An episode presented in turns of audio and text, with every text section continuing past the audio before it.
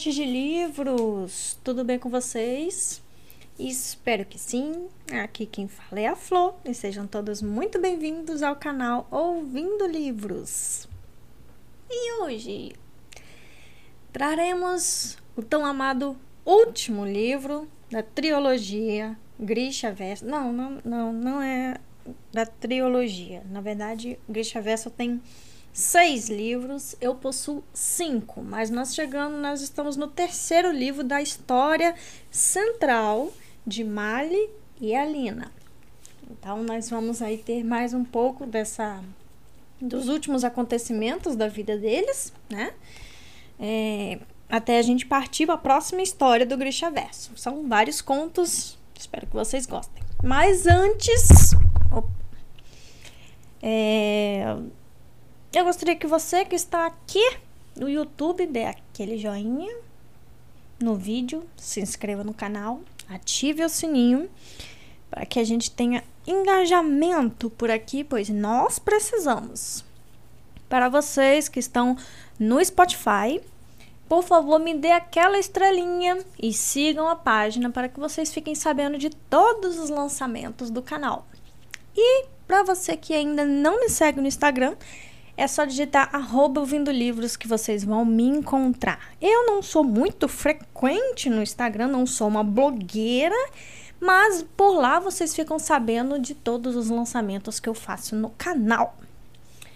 É, há também aqueles que querem ajudar o, com o andamento do canal, como já foi falado aqui há áudios atrás, e pediram para que fosse feito um pix para o canal, para que seja possível dar ajuda monetária.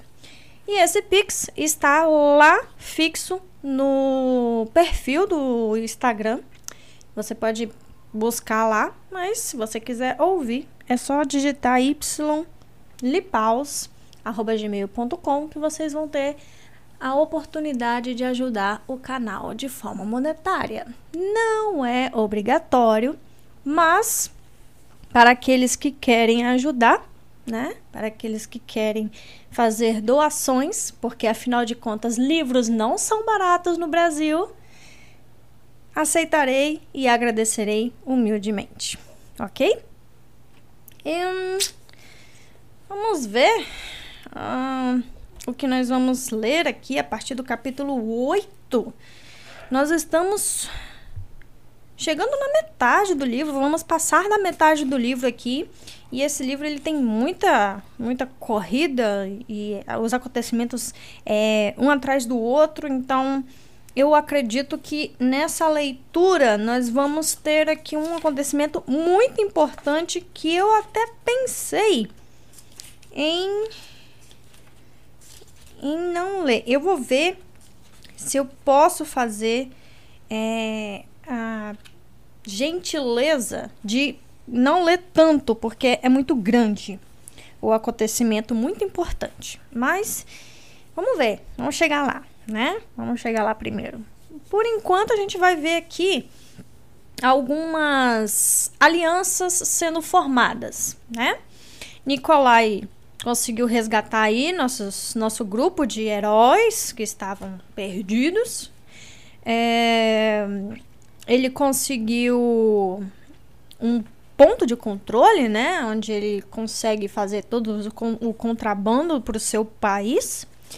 Ele também resolveu algumas pontas soltas com o antigo rei, agora o antigo rei, né, é, aposentando ele por causa de pecados graves que ele cometeu. E é, a Lina começou a aprender novamente a utilizar e afinar um pouco mais os seus poderes. Muito importante isso, porque será de grande ajuda daqui para frente.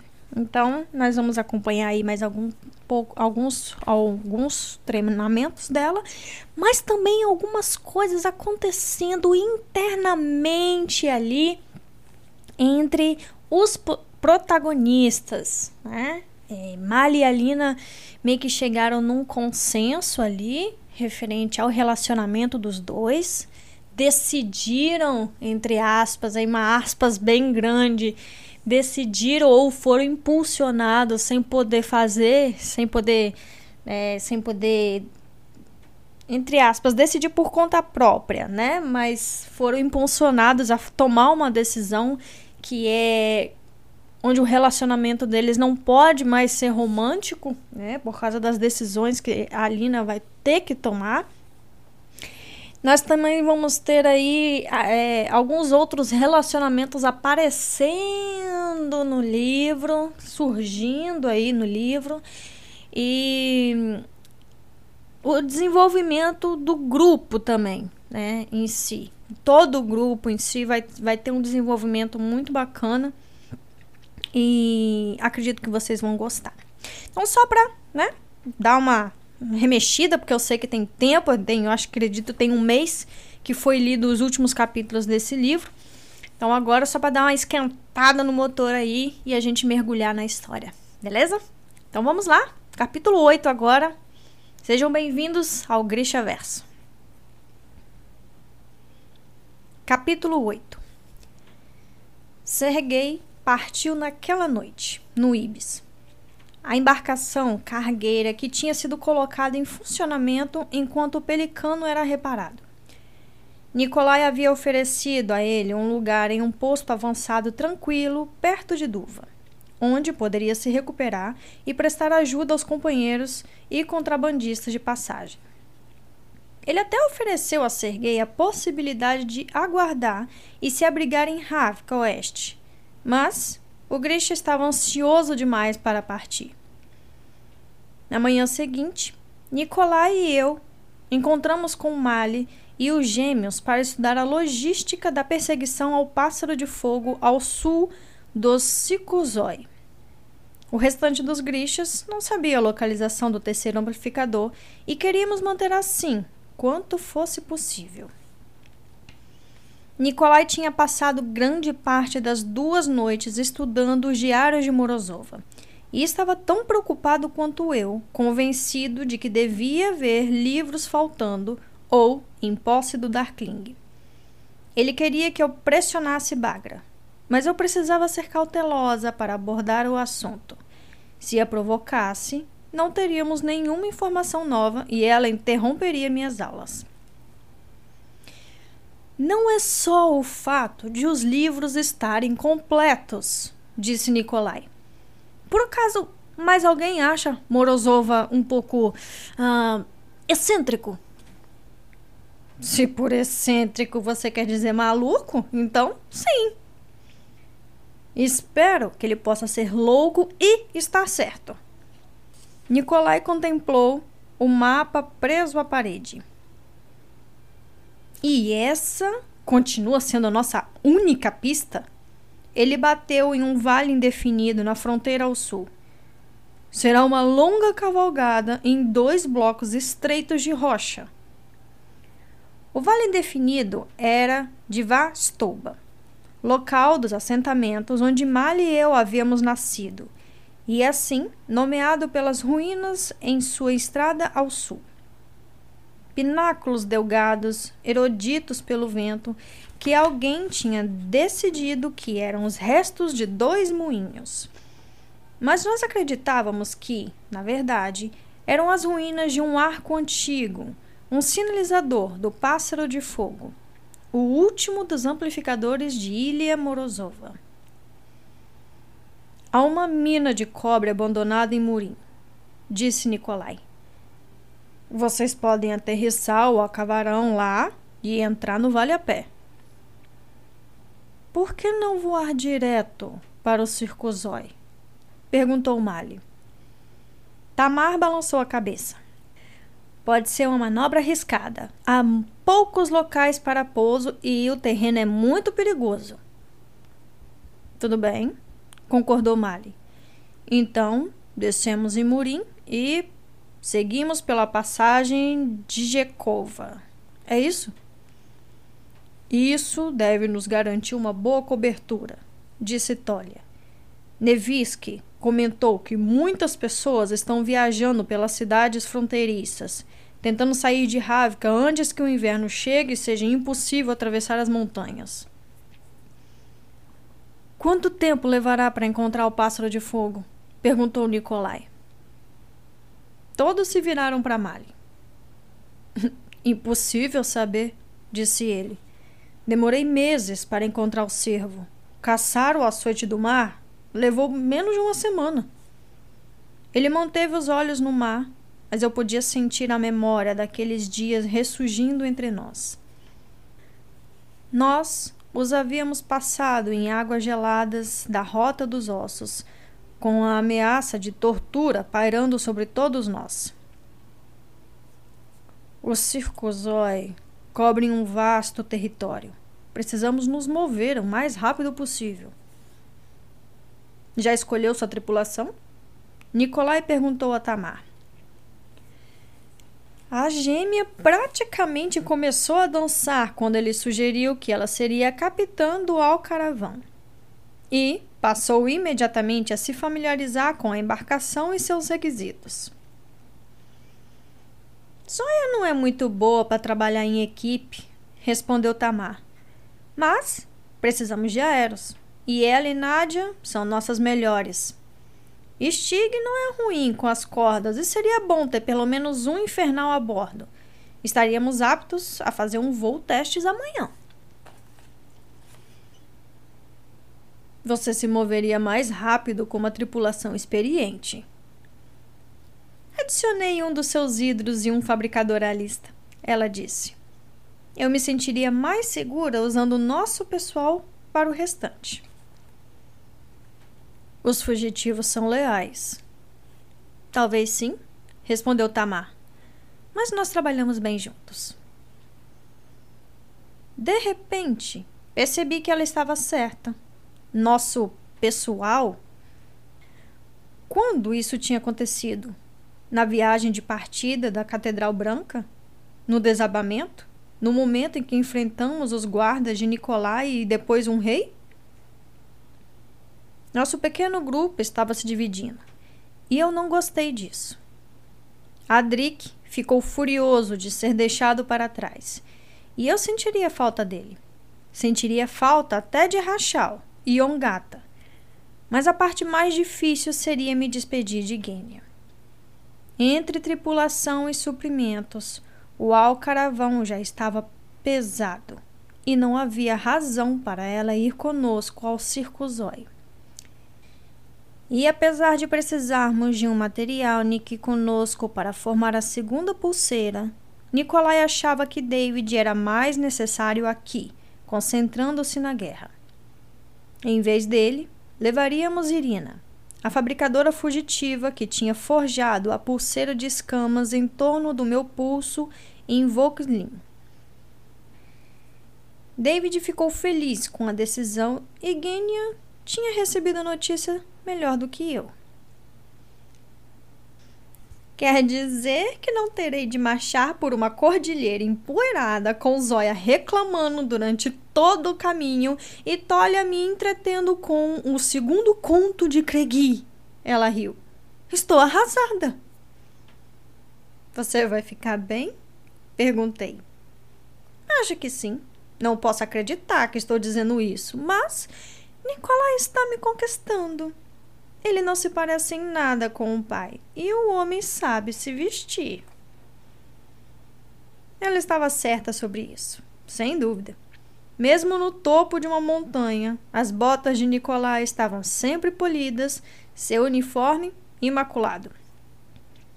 Se tudo correr bem, disse Tamar, estaremos prontos para partir perto do fim de semana. Senti uma onda de satisfação e tive que resistir à vontade de acariciar a pele nua do meu pulso. Mas então, Nicolai pigarreou. Sobre isso, Alena estava me perguntando se você consideraria um leve desvio de rota. Eu franzi a testa. Que tipo de desvio? A aliança com Oeste ainda é nova. Eles estarão sob pressão de Fierda para abrir a fronteira ao Darkling. Seria de grande valor para eles ver o que a Conjuradora de Sol pode fazer. Enquanto os outros começam a explorar Circuzói, pensei que poderíamos comparecer a alguns jantares de estado. Cortar o topo de uma cordilheira, acalmar suas mentes. Eu posso levá-la para junto dos outros nas montanhas no caminho de volta para os Quervos. Como Mali disse, eles têm um longo território para cobrir e o rastro seria insignificante. Por um momento, pensei que Mali falaria da necessidade de entrar e sair do Circozói antes dos primeiros flocos de neve caírem, sobre o perigo de qualquer tipo de atraso. Em vez disso, ele enrolou o mapa sobre a mesa e disse: Parece sábio. Tolia pode ir como guarda de Alina. Eu preciso de experiência nas tropas. Eu ignorei o aperto no meu coração. Era isso que eu queria. É claro, respondi. Se Nicolai esperava alguma discussão, ele disfarçou bem. Excelente! Exclamou batendo as mãos. Vamos falar sobre suas roupas. Acabou que tivemos mais alguns outros problemas para lidar antes que Nicolai me enterrasse em sedas. Ele tinha concordado em enviar o pelicano para Keramzin assim que a embarcação estivesse pronta. Mas aquele era apenas o primeiro item da agenda. Quando terminamos de conversar sobre munições, padrões de tempestade e mudanças de clima, havia passado bastante do meio-dia e todo mundo precisava de uma pausa. A maioria das tropas comia junta em um refeitório bagunçado e improvisado que tinha sido montado no lado oeste do Zodíaco, sobre a iminente vigilância dos três filhos tolos e do urso. Eu não estava muito no clima de socializar, então peguei um pãozinho mergulhado em sementes de cominho, um pouco de chá quente entupido de açúcar e fui para o terraço do sul. Estava frio demais. O céu era de um azul intenso e o sol da tarde criou sombras profundas no banco de nuvens. Sorvi meu chá ao som do vento que soprava aos meus ouvidos e agitava a pele em volta do meu rosto. À minha direita e à minha esquerda via as pontes dos terraços lestes e oeste. Ao longe, o toco do cume que eu havia decepado já estava coberto pela neve. Com o tempo, sabia que Bagra conseguiria me ensinar a explorar os limites do meu poder mas ela nunca me ajudaria a dominar o Merzost. E, sozinha, eu não tinha ideia de por onde começar. Lembrei-me do sentimento na capela, a sensação de conexão e desintegração, o horror de sentir minha vida arrancada de mim, a excitação de ver minhas crias ganhando vida. Mas, sem o Darkling, eu não conseguia encontrar meu caminho até aquele poder. E não podia garantir que o pássaro de fogo mudaria isso. Talvez fosse simplesmente mais fácil para ele. Certa vez, o Darkling havia me dito que tinha bem mais experiência com a eternidade. Quantas vidas ele havia tirado? Quantas vidas havia vivido? Talvez, após todo esse tempo, vida e morte parecessem diferentes para ele. Pequenas e sem mistérios, algo para ser usado. Com uma das mãos, eu chamei a luz, deixando-a deslizar pelos meus dedos em raios preguiçosos. Ela queimou pela nuvem, revelando mais dos penhascos irregulares e implacáveis das cordilheiras lá embaixo. Larguei minha xícara e me apoiei na parede para ver os degraus de pedra talhadas na lateral da montanha abaixo de nós. Tamar disse que eram antigas. Peregrinos tinham subido de joelhos. Se vai pular, pelo menos me dê tempo de compor uma balada em sua homenagem. Disse Nicolai. Eu me virei para vê-lo andando pelo terraço, seu cabelo loiro brilhante. Ele tinha vestido um elegante casaco verde oliva do exército, marcado com a águia dupla de ouro. algo com um monte de violinos tristes e um verso dedicado ao seu amor por Arenque. Se eu esperar, talvez tenha que ouvi-lo cantar. Fique sabendo que sou mais do que um barítono passável. E qual é a pressa? É a minha água de colônia? Você não usa água de colônia. Tem um aroma naturalmente tão delicioso que ficaria exagerado. Mas, se tiver uma queda por isso, começarei a usar. Enruguei o nariz. Não, obrigada.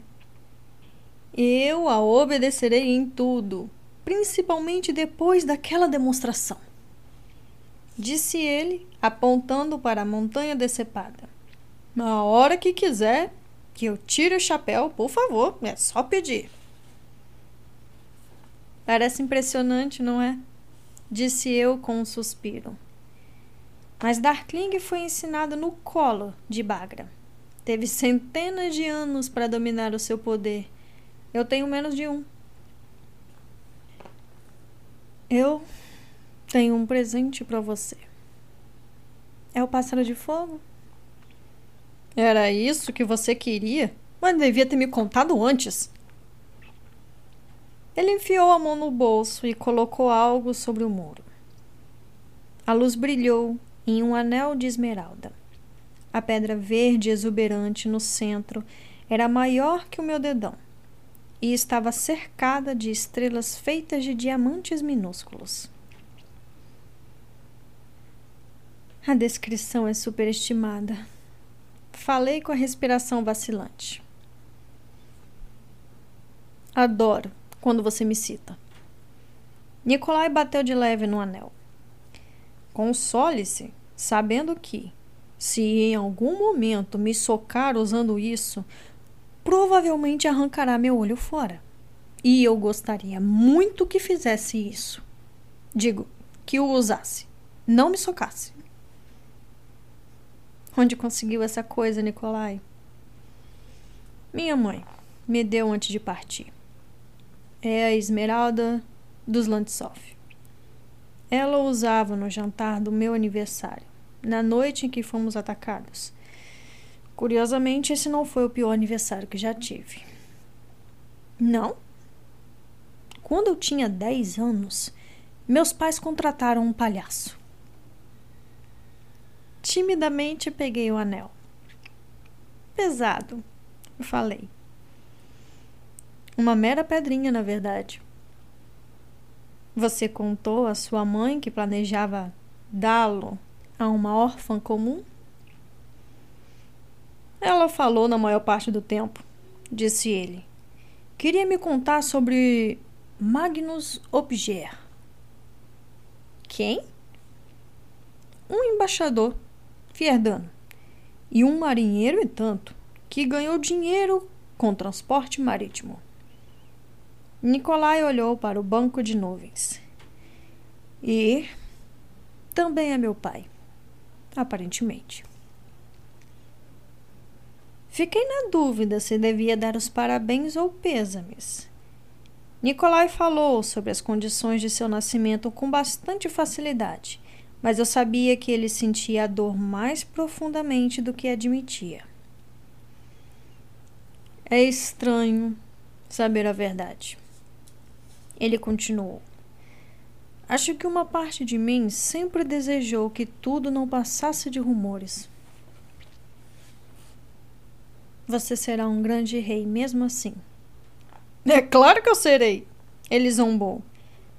Estou melancólico, não maluco. Ele esfregou um pedaço invisível de fibra de tecido de sua manga. Não sei se ela me perdoará algum dia por mandá-la para o exílio, especialmente nas colônias. O que é pior? Perder a mãe ou simplesmente nunca conhecer uma? De qualquer modo, senti pena por ele. Tinha perdido sua família, pedaço por pedaço.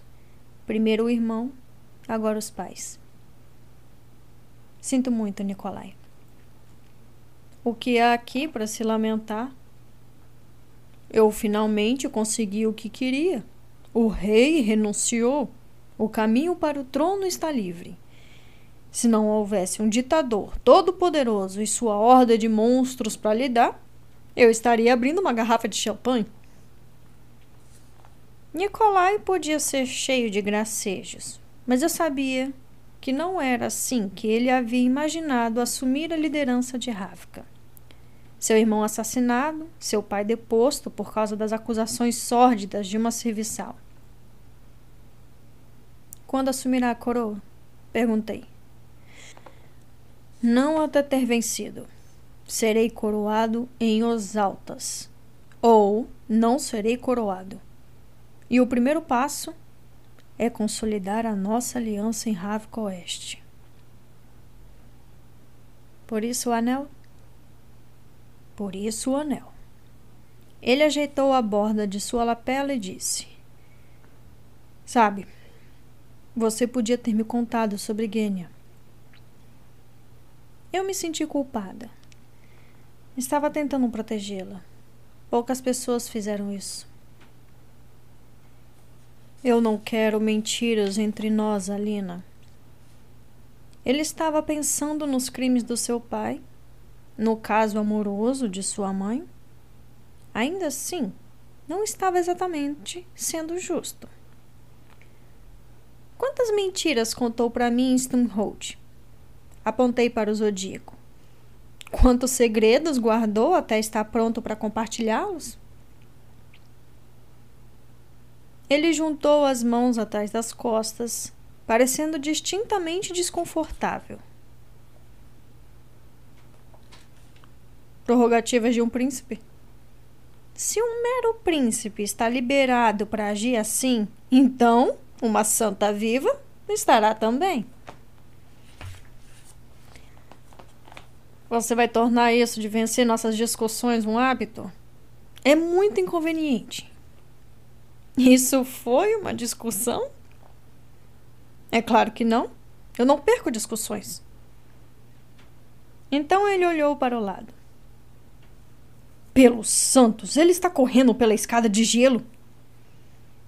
Eu tentei ver através da névoa. Claramente alguém estava subindo pelos degraus estreitos e o zigue-zague ao longo da lateral de penhasco. Sua respiração vaporando no ar gelado. Só levei um momento para perceber que era Mali, cabeça inclinada, mochila nos ombros. Parece estimulante. Se ele continuar assim, talvez eu realmente comece a me exercitar. O tom de Nicolai era leve, mas eu podia sentir seus olhos castanhos espertos sobre mim. Assumindo que derrotemos o Darkling, e estou certo de que iremos. Mali planeja permanecer como capitão da sua guarda? Eu me segurei antes que esfregasse o dedão na cicatriz da minha palma. Não sei. Apesar de tudo o que havia acontecido, queria manter Mali por perto. Aquilo não seria justo com nenhum de nós. Eu me obriguei a dizer. Acho melhor. Acho que seria melhor realocá-lo. Ele é bom em combate, mas é um rastreador ainda melhor. Você sabe que ele não vai assumir uma missão longe da luta. Faça o que achar melhor. Aquilo doeu, como se alguém deslizasse uma faca delgada direto em minha costela. Eu estava tirando o malhe da minha vida. Mas minha voz permaneceu firme. Nicolai havia me ensinado bem. Eu tentei devolver o anel. Não posso aceitar isso. Não agora. Talvez nunca. Fique com ele, disse Nicolai, curvando meus dedos sobre a esmeralda. Um corsário aprende a aproveitar qualquer vantagem. E um príncipe? Príncipes se acostumam com a palavra sim.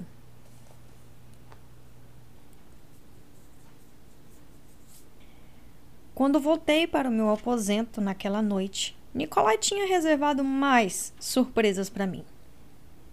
Eu hesitei. Então me virei e atravessei o corredor até onde as garotas estavam alojadas. Por um demorado segundo, apenas permaneci lá em pé, me sentindo tímida e tola. Então me forcei a bater a porta. Nádia atendeu. Atrás dela, vi que Tamar tinha vindo fazer uma visita e afiava seus machados na janela. Gênia estava sentada à mesa, costurando ouro em torno de outro tapa-olho. Zóia estava recostada em uma das camas, mantendo uma pena no alto com uma rajada em seus dedos. Preciso mostrar uma coisa a vocês, disse eu. O que foi? Perguntou Zóia, mantendo os olhos na pena. Venha ver por si mesma. Ela rolou para fora da cama com um suspiro exasperado. Eu as levei pelo corredor até meu quarto.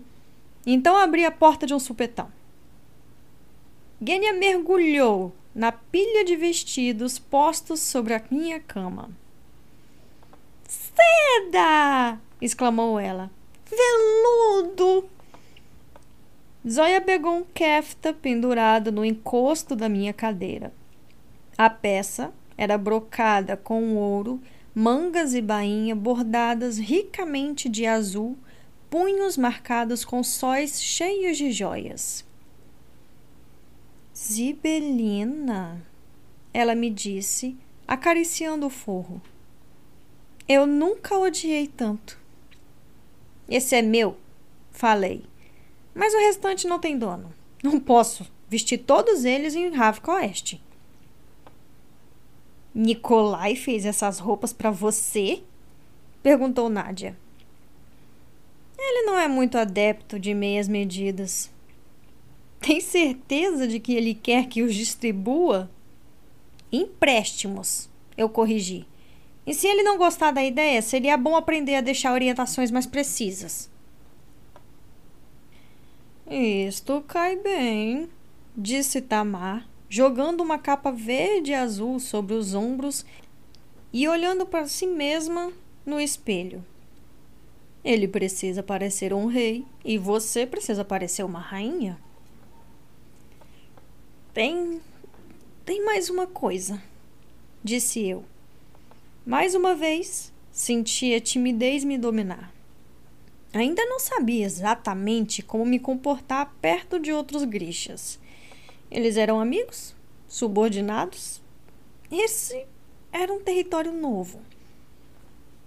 Mas eu não queria ficar sozinha no meu quarto com nada além de meus pensamentos e uma pilha de vestidos como companhia. Peguei o anel de Nikolai e o coloquei sobre a mesa. Pelos santos! Gene arquejou. Essa é a esmeralda dos Lantsov? A pedra parecia brilhar na luz da lamparina, os pequenos diamantes cintilando ao redor dela. Ele simplesmente deu a você? Para você guardar? Perguntou Nádia. Gênia agarrou meu braço. Ele a pediu em casamento? Não exatamente. Foi praticamente como se tivesse, disse Gênia. Esse anel é uma herança da família. A rainha o usava em todos os lugares, até para dormir. Dispense-o, disse Zóia. Parta o coração dele com crueldade. Terei prazer em dar conforto ao nosso pobre príncipe e eu me sairia uma rainha magnífica. Eu ri. Você daria mesmo, Zóia, se pudesse parar de ser terrível por um minuto. Com esse tipo de incentivo, consigo me conter por um minuto. Talvez dois. Eu revirei os olhos. É só um anel. Zóia suspirou e ergueu a esmeralda para vê-la brilhar. Eu sou mesmo terrível, disse ela de repente todas essas pessoas mortas e eu sinto falta de coisas bonitas. Gênia mordeu o lábio, então deixou escapar. Eu sinto falta de amêndoas kulit e manteiga. Ah, e a geleia de cereja que os cozinheiros costumavam trazer do mercado em Balakirev. Eu sinto falta do mar, disse Tamar, e da minha rede a bordo do Volkswagen. Sinto falta de sentar perto do lago no pequeno palácio, falou Nádia, de beber meu chá, tudo parecendo pacífico. Zóia olhou para suas botas e disse: Sinto falta de saber o que viria a seguir. Eu também, confessei. Zóia devolveu o anel. Você dirá sim? Ele não propôs isso de fato, mas irá. Talvez, eu não sei. Ela suspirou de um jeito desgostoso. Eu menti. Agora sim, eu nunca te odiei tanto. Isso seria algo especial, disse Tamar. Ter uma grixa no trono? Ela tem razão, adicionou Gênia.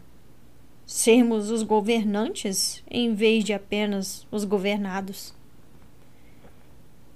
Eles queriam uma rainha grixa.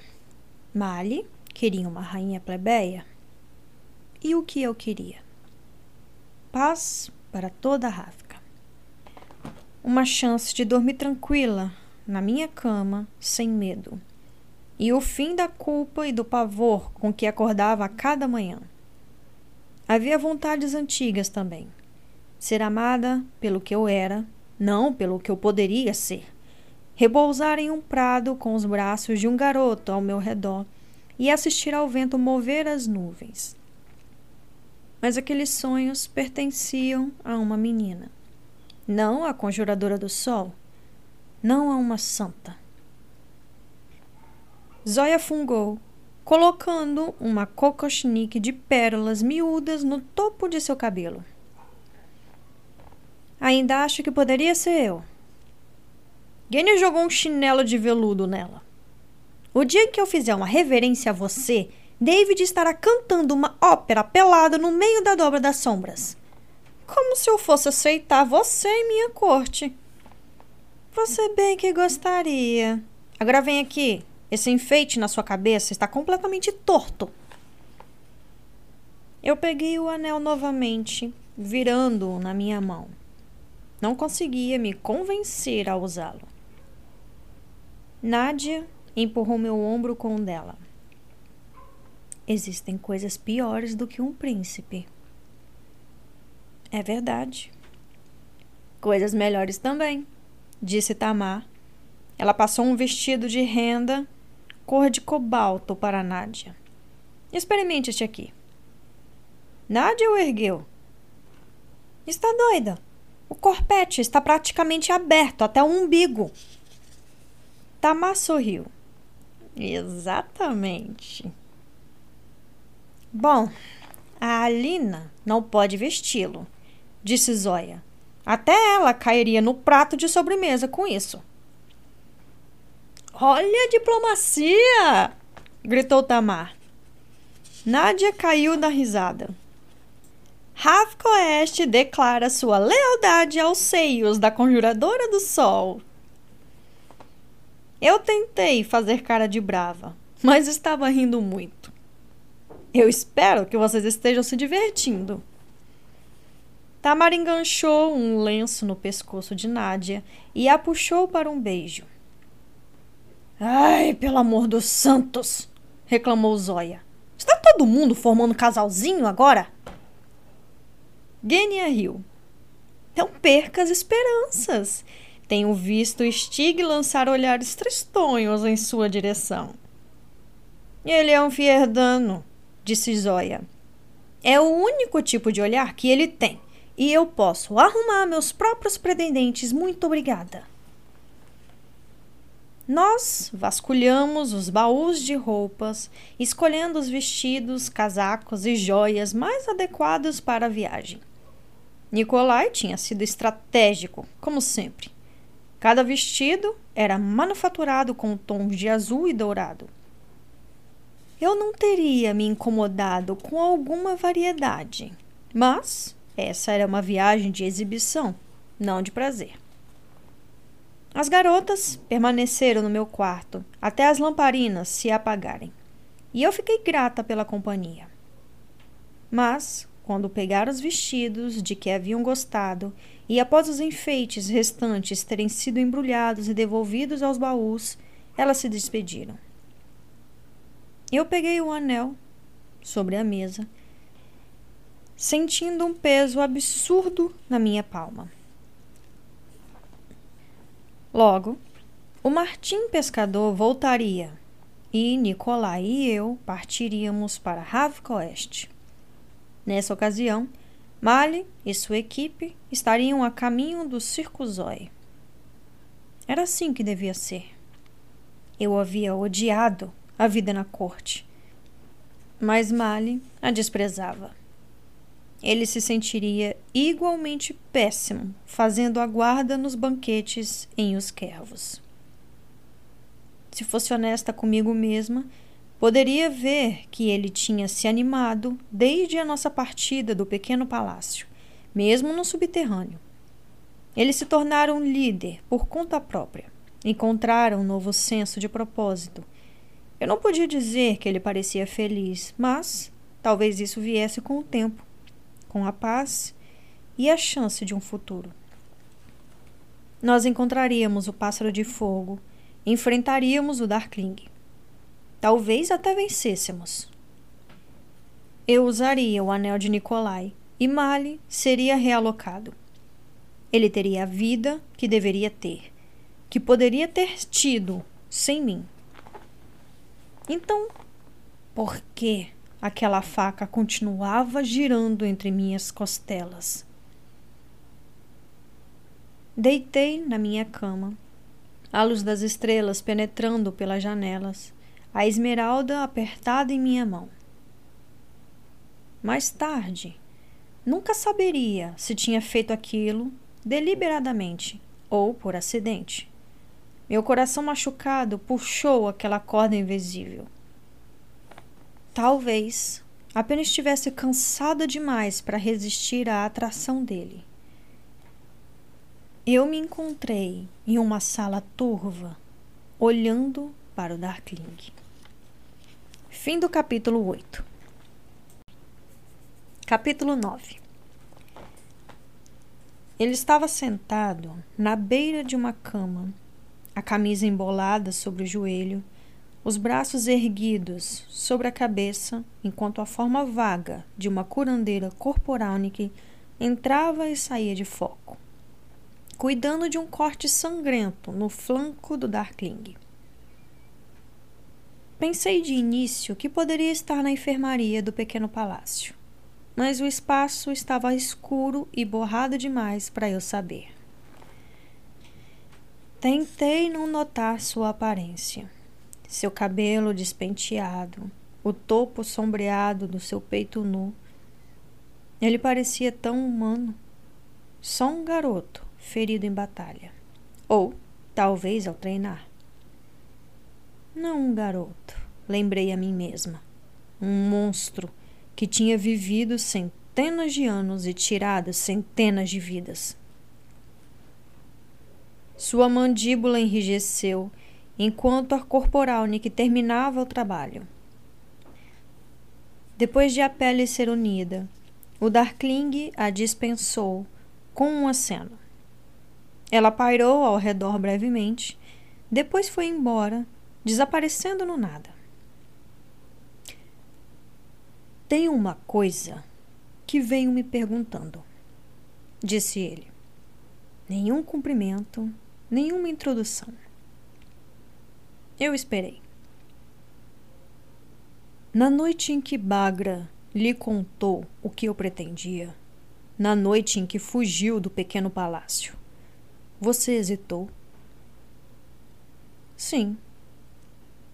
Nos dias após a sua partida, chegou a pensar em voltar? Cheguei, admiti.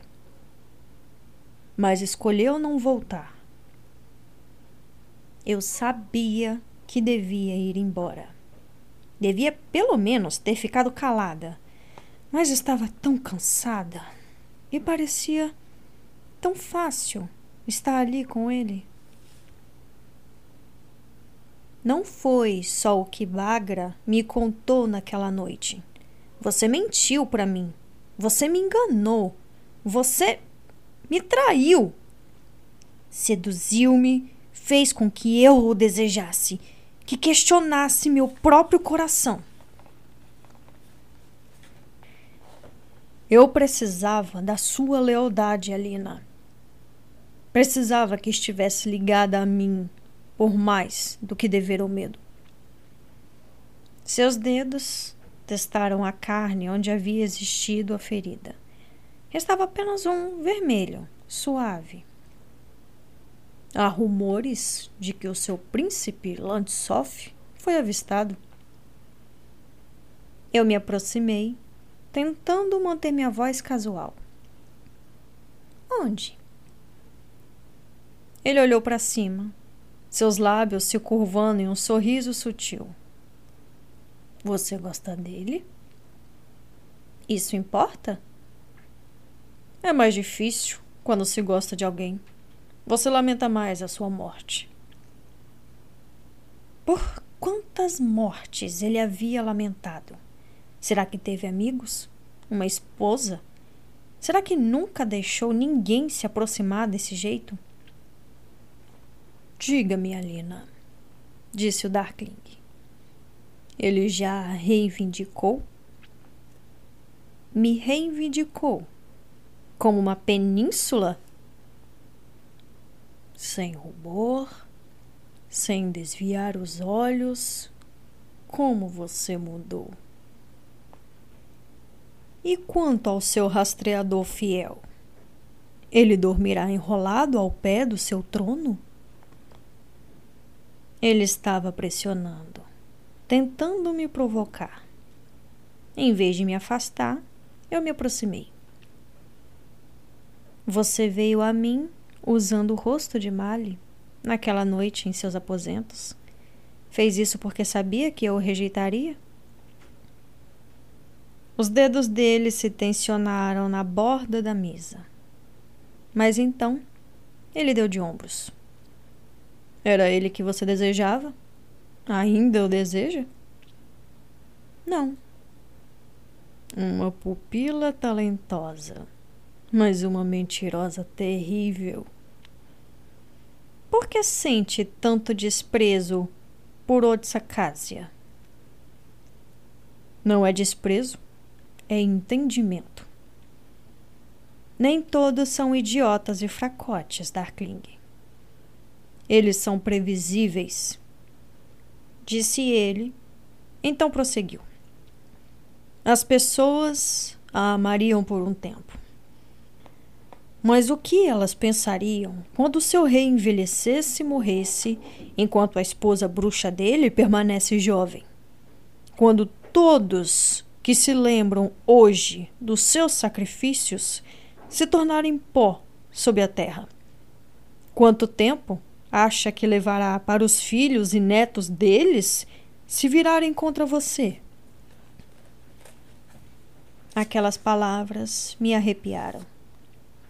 Ainda não conseguia pensar sobre a vida longa que tinha pela frente, o abismo voraz da eternidade. Nunca considerou isso, não é mesmo? Disse ele. Você vive em um único momento. Eu vivo em milhares. Não somos nós todas as coisas? Numa piscada, sua mão serpenteou e agarrou meu pulso. A sala entrou em foco, repentinamente. Ele me puxou para perto, firmando-me entre os joelhos. Sua outra mão pressionou a base das minhas costas, os dedos fortes se abrindo pela curva da minha coluna. Seu destino era ser meu equilíbrio, Alina. Você é a única pessoa no mundo que pode governar comigo, que pode manter meu poder sob controle. E quem será o meu equilíbrio? As palavras saíram antes que eu pudesse pensar melhor sobre elas, dando voz a um pensamento que me assombrava mais do que a possibilidade de o pássaro de fogo não existir. E se eu não for melhor do que você? E se, em vez de pará-lo, eu for apenas outra avalanche? Darkling me estudou por um longo momento. Ele sempre havia me visto dessa maneira, como se eu fosse uma equação sem resposta. Quero que saiba o meu nome, disse ele. O nome que me foi dado não o título que criei para mim mesmo. Quer conhecê-lo, Alina? Eu podia sentir o peso do anel de Nikolai na minha palma no zodíaco. Eu não precisava ficar ali nos braços do Darkling. Podia desaparecer de entre suas mãos firmes, deslizar para a consciência e segurança de uma sala de pedra escondida no topo de uma montanha. Mas eu não queria ir. Apesar de tudo, eu queria essa confiança sussurrada. Sim, arfei. Depois de um longo momento, ele falou: Alexander. Deixei escapar uma risadinha. Ele arqueou uma sobrancelha, um sorriso forçado nos lábios. O que foi? É tão comum. Um nome tão banal, dado a reis e camponeses na mesma proporção. Eu tinha conhecido dois Alexanders só em Keramzin, três no primeiro exército. Um deles havia morrido na dobra. O sorriso do Darkling aumentou e ele inclinou a cabeça para o lado. Vê-lo desse jeito era quase doloroso. Você irá pronunciá-lo? Ele perguntou. Eu hesitei, sentindo o perigo me cercar. Alexander, sussurrei. O sorriso desapareceu do seu rosto. Os olhos cinzas pareceram piscar novamente, disse ele. Alexander. Ele chegou mais perto. Senti sua respiração no meu pescoço. Então ele pressionou a boca contra minha pele, logo acima do colar, quase um suspiro. Não, disse eu. Recuei, mas ele me segurou mais firme. Sua mão foi parar na minha nuca, dedos longos se enroscando em meu cabelo, tombando minha cabeça para trás. Eu fechei os olhos. Permita-me. Ele murmurou perto da minha garganta. Ele enganchou o tornozelo na minha perna, trazendo-me mais para perto. Sentiu o calor de sua língua, a flexão de músculos rígidos sobre a pele nua, enquanto ele guiava minhas mãos em torno de sua cintura. Não é real, disse ele. Permita-me. Senti aquela onda de fome a batida constante e saudosa do desejo que nenhum de nós queria, mas que nos prendia mesmo assim. Estávamos sozinhos no mundo. Éramos únicos. Estávamos unidos e sempre estaríamos. E isso não importava. Eu não podia perdoar o que ele havia feito e não me esqueceria do que ele era um assassino um monstro, Um homem que havia torturado meus amigos e massacrado as pessoas que tentei proteger. E eu me afastei dele. É real o suficiente. Os olhos dele se estreitaram. Estou ficando cansado desse jogo, Alina. Eu fiquei surpresa com a raiva que brotou em mim. Cansado. Você brincou comigo em cada oportunidade. Não está cansado do jogo, só lamenta que eu não possa ser manipulada tão facilmente. Aline esperta, disse ele. A pupila talentosa. Estou feliz por ter vindo essa noite. Quero dividir as novidades. Ele vestiu bruscamente a camisa ensanguentada. Entrarei na dobra. Vá em frente, disse eu. Os Volcras merecem outro pedaço seu. Eles não irão tê-lo? Está torcendo para que o apetite deles tenha mudado? Ou isso é mais uma loucura sua? Não sou louco. Pergunte a David os segredos que ele deixou no palácio para eu descobrir. Eu congelei. Outro que é esperto, disse o Darkling. Vou trazê-lo de volta também, quando tudo isso terminar. Uma mente tão capaz. Você está blefando, disse eu. O Darkling sorriu, mas dessa vez a curva em seus lábios era fria. Ele empurrou a mesa e caminhou na minha direção. Eu entrarei na dobra, Lina, e mostrarei a Ravka Oeste o que posso fazer mesmo sem a Conjuradora do Sol. E quando eu estiver esmagado, o último aliado de Landsov, vou caçá-la como um animal. Você não encontrará santuário, não terá paz. Ele pairou sobre mim, seus olhos cinzas brilhando. Volte correndo para o seu Okazatsaya. Ele disparou. Abrace-o bem apertado. As regras desse jogo estão prestes a mudar. O Darkling ergueu a mão e o corte me atravessou. Eu me estilhacei e fui soprada de volta para meu corpo em uma sacudida gelada. Agarrei meu próprio tronco, o coração ribombando no peito, ainda sentindo o pedaço de sombra passando por ele mas eu estava inteira e sem marcas. Cambaleei para fora da cama, tentando encontrar a lanterna. Então desisti e tateei ao redor até achar meu casaco e as botas. Tamar estava de guarda do lado de fora do quarto. Onde David está alojado? Logo no fim do corredor, com Adric e Rachel. Mali e Tolly estão dormindo. Ela sentiu. Acorde-os. Ela correu para o aposento dos guardas. Malha e Tolia apareceram do lado de fora segundos depois, acordados instantaneamente do jeito dos soldados, e já calçando suas botas. Mali trazia sua pistola. Você não precisará dela, falei. Pelo menos acho que não. Pensei em mandar alguém trazer Nikolai, mas primeiro queria saber com que estávamos lidando.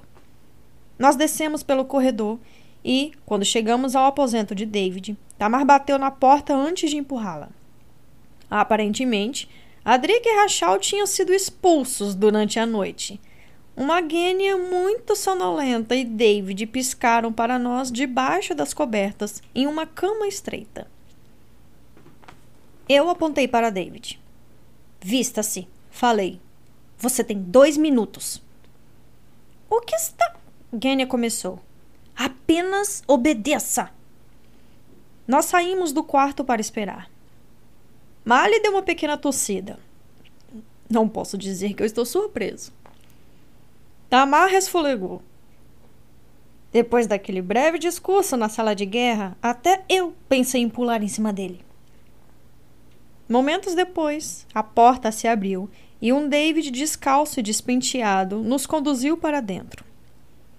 Jenny estava sentada de pernas cruzadas na cama. seus cachos ruivos espalhados por todos os lados. O que foi? perguntou David. Qual é o problema? Recebi informações de que o Darkling pretende usar a dobra contra Ravka Oeste. Nicolai já. Tamar começou. Eu levantei a mão. Preciso saber se isso é possível. David balançou sua cabeça. Ele não pode sem você. Ele precisa entrar no não-mar para expandi-la. Ele disse que pode. Disse que você deixou segredos no pequeno palácio. Espere um minuto, disse Gênia. De onde estão vindo essas informações? Fontes, falei secamente. David, o que ele quis dizer com isso? Eu não queria acreditar que David nos trairia. Pelo menos, não de maneira deliberada. David franziu o senho. Quando fugimos de Os Altas, deixei meus cadernos de trabalho antigos para trás. Mas eles não são nem um pouco perigosos. O que havia neles? perguntou Tamar. Todo tipo de coisa, disse ele, seus dedos ágeis dobrando e desdobrando o tecido de suas calças. Os projetos dos pratos espelhados, uma lente para filtrar diferentes ondas do espectro, nada que ele pudesse usar para entrar na dobra, mas ele empalideceu levemente. O que mais? Era apenas uma ideia. O que mais? Havia um plano para um esquife de vidro que Nicolai e eu estávamos bolando. Eu franzi a testa e olhei para Mali, depois para os outros. Todos eles pareciam tão intrigados quanto eu. Por que ele iria querer um esquife de vidro? A estrutura é feita para conter lumia. Eu fiz um gesto impaciente. O que é lumia? Uma variação do fogo líquido. Pelos santos! Ai, David, você não fez isso. Fogo líquido era uma das criações de Morozova, uma substância pegajosa, inflamável e criava uma chama quase impossível de se apagar. Era tão perigosa que Morozova destruiu a fórmula apenas algumas horas depois de criá-la. Não! David ergueu as mãos na defensiva. Não, não, não. Esse, esse é melhor, é mais seguro. A real cria apenas luz, não calor. Pensei no projeto quando tentávamos encontrar maneiras de aprimorar as bombas de luz para combater os Nietzschevoia. Ele não tinha utilidade, mas gostei da ideia, então aguardei para depois. Ele encolheu os ombros indefeso. Ele queima sem calor é só uma fonte artificial de luz do sol, suficiente para manter os Volcras à distância. Sim, mas é inútil para o Darkling. O produto tem uma vida útil limitada e você precisa de luz do sol para ativá-lo. Quanto? Uh, muito pouco. Esse era o ponto. Era só outra forma de ampliar o seu poder, como os pratos. Mas não existe nenhuma luz na dobra, então. Eu ergui as mãos e sombras se espalharam pelas paredes. Gênia gritou e David se encolheu contra a cama. Tolly e Tamar pegaram suas armas. Eu baixei os braços e as sombras voltaram às suas formas originais. Todos se viraram para mim boquiabertos. Você tem o poder dele? Sussurrou Gênia. Não, só uma parte. Mali achava que eu o havia arrancado do Darkling. Talvez o Darkling também tivesse pegado algo de mim. Foi assim que fez as sombras pularem quando estávamos na caldeira disse Tolia. Eu assenti. Tamara apontou um dedo para Mali. Você mentiu para nós. Eu mantive o segredo dela, disse Mali. Vocês teriam feito o mesmo. Tamar cruzou os braços. Tolia pousou a mão enorme no ombro dela. Todos pareciam aborrecidos, mas não tão assustados quanto poderiam ter ficado. Vocês entendem o que isso significa? Disse eu. Se o Darkling tiver um resquício que seja do meu poder, bastaria para afastar os Volcras? Perguntou Genya. Não, disse eu. Acho que não.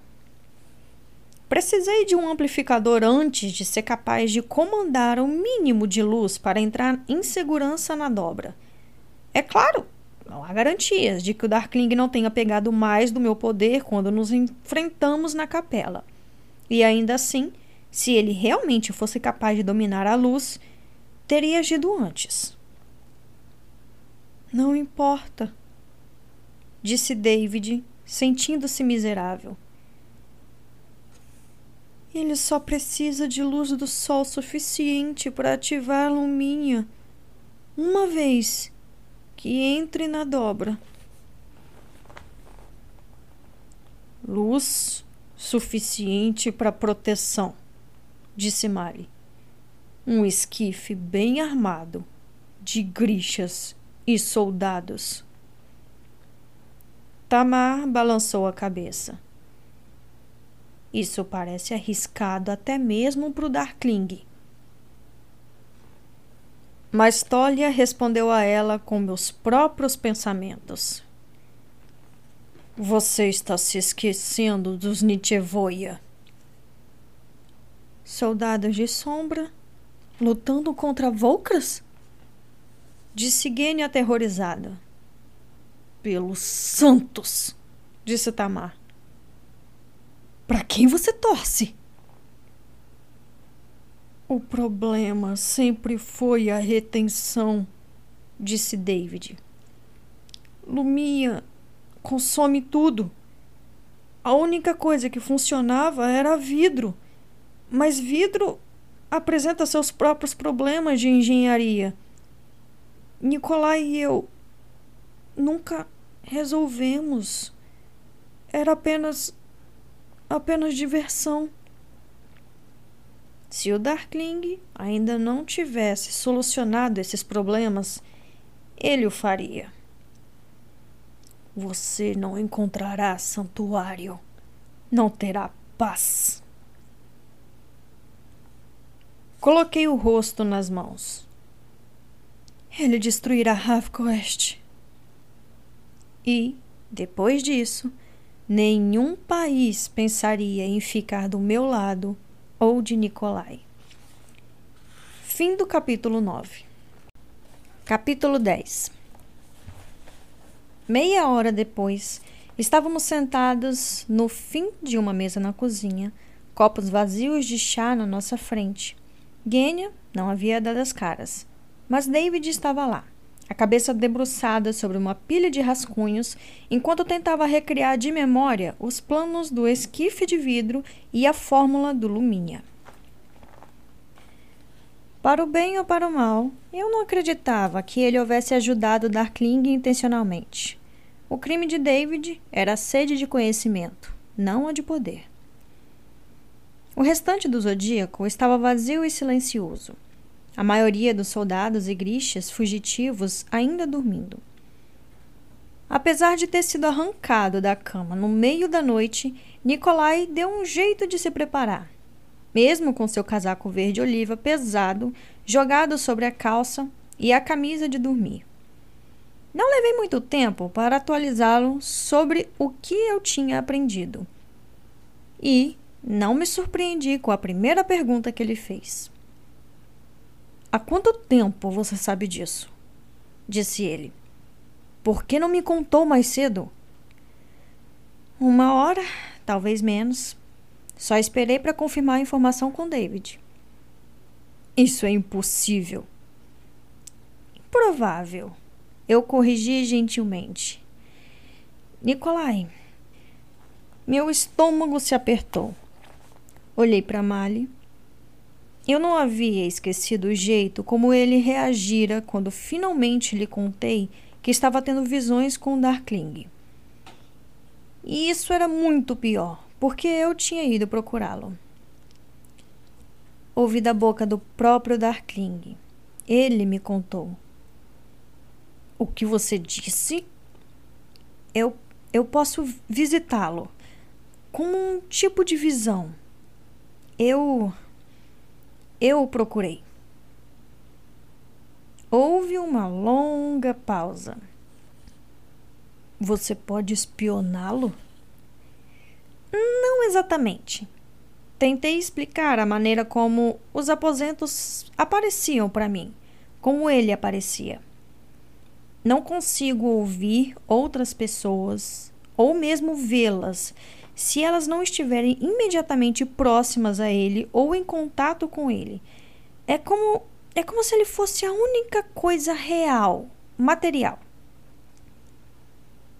Nikolai estava batendo os dedos no tampo da mesa. Mas nós podemos sondar informações? Disse ele, sua voz animada. Até mesmo passar planos falsos para ele. Eu pisquei. Num segundo, Nicolai estava traçando estratégias. Eu já devia estar acostumada com isso a essa altura. Pode fazer o mesmo com outros grixas? Talvez tentar entrar na cabeça deles? Acho que não. O Darkling e eu estamos conectados. E imagino que sempre estaremos. Devo avisar Ravquest, disse ele. Eles precisarão evacuar a área ao longo da margem da dobra. Nicolai esfregou a mão no rosto. Esse foi o primeiro lapso que vi em sua confiança. Eles não manterão a aliança, não é? Perguntou Mali. Duvido. O bloqueio foi um gesto que Ravcoeste se dispôs a fazer quando pensava que estava a salvo de represálias. Se eles se renderem, disse Tamar, o Darkling ainda atacará? Não se trata apenas do bloqueio, falei. Trata-se de nos isolar, garantir que não tenhamos para onde voltar. E se trata de poder. Ele quer usar a dobra, sempre quis. Controlei a vontade de tocar meu pulso vazio. É uma compulsão. Quantas pessoas consegue reunir? Mali perguntou a Nicolai. Contando tudo? Poderíamos provavelmente mobilizar uma força de cerca de 5 mil homens. Eles estão espalhados por célula no noroeste, então o problema é mobilizá-las. Mas acho que pode ser feito. Também tenho motivos para suspeitar que alguns milícias poderiam ser leais a nós. Houve deserções imensas da base em Polisnaia e nas fronteiras norte e sul. E quanto aos soldados Sol? perguntou Tolia. Eles lutarão. Sei que dariam a vida por Alina. Eles já fizeram isso antes. Esfreguei as mãos pensando em mais vidas perdidas. No rosto, ferozmente alegre de Ruby, marcado pela tatuagem do sol. Nicolai franziu a testa. Mas podemos confiar no aparate? O sacerdote tinha sido fundamental no golpe que quase destronou o pai de Nicolai e, diferentemente de Gênia, não havia sido um serviçal vulnerável vitimizado pelo rei. Fora um conselheiro de confiança. O que ele quer exatamente? Acho que ele quer sobreviver, falei. Duvido que arriscaria um confronto direto com Darkling, a menos que tivesse certeza do resultado. Seria bom ter mais gente conosco, Nicolai admitiu. Uma dor entorpecente estava surgindo perto da minha têmpora direita. Eu não gosto disso, falei. De nada disso. Estão falando em jogar um monte de corpos para os Nietzschevoia. As perdas serão sem precedentes. Você sabe que estarei lá fora com eles, disse Nikolai. Isso só significa que posso somá-lo ao número de mortos. Se o Darkling usar a dobra para nos afastar de qualquer aliado possível, Ravka será dele. Ele só ficará mais forte, consolidará suas forças. Eu não vou simplesmente desistir. Você viu o que aqueles monstros fizeram no pequeno palácio? Você mesma disse ele não irá parar. Ele precisa usar o poder dele. E quanto mais usá-lo, mais ele almejará. Essa pode ser nossa última oportunidade de derrubá-lo. Além disso, houve rumores que Oretsef aqui é um rastreador e tanto. Se ele encontrar o pássaro de fogo, talvez até tenhamos uma chance. E se ele não encontrar? Nicolai encolheu os ombros. Vestiremos nossas melhores roupas e morreremos como heróis.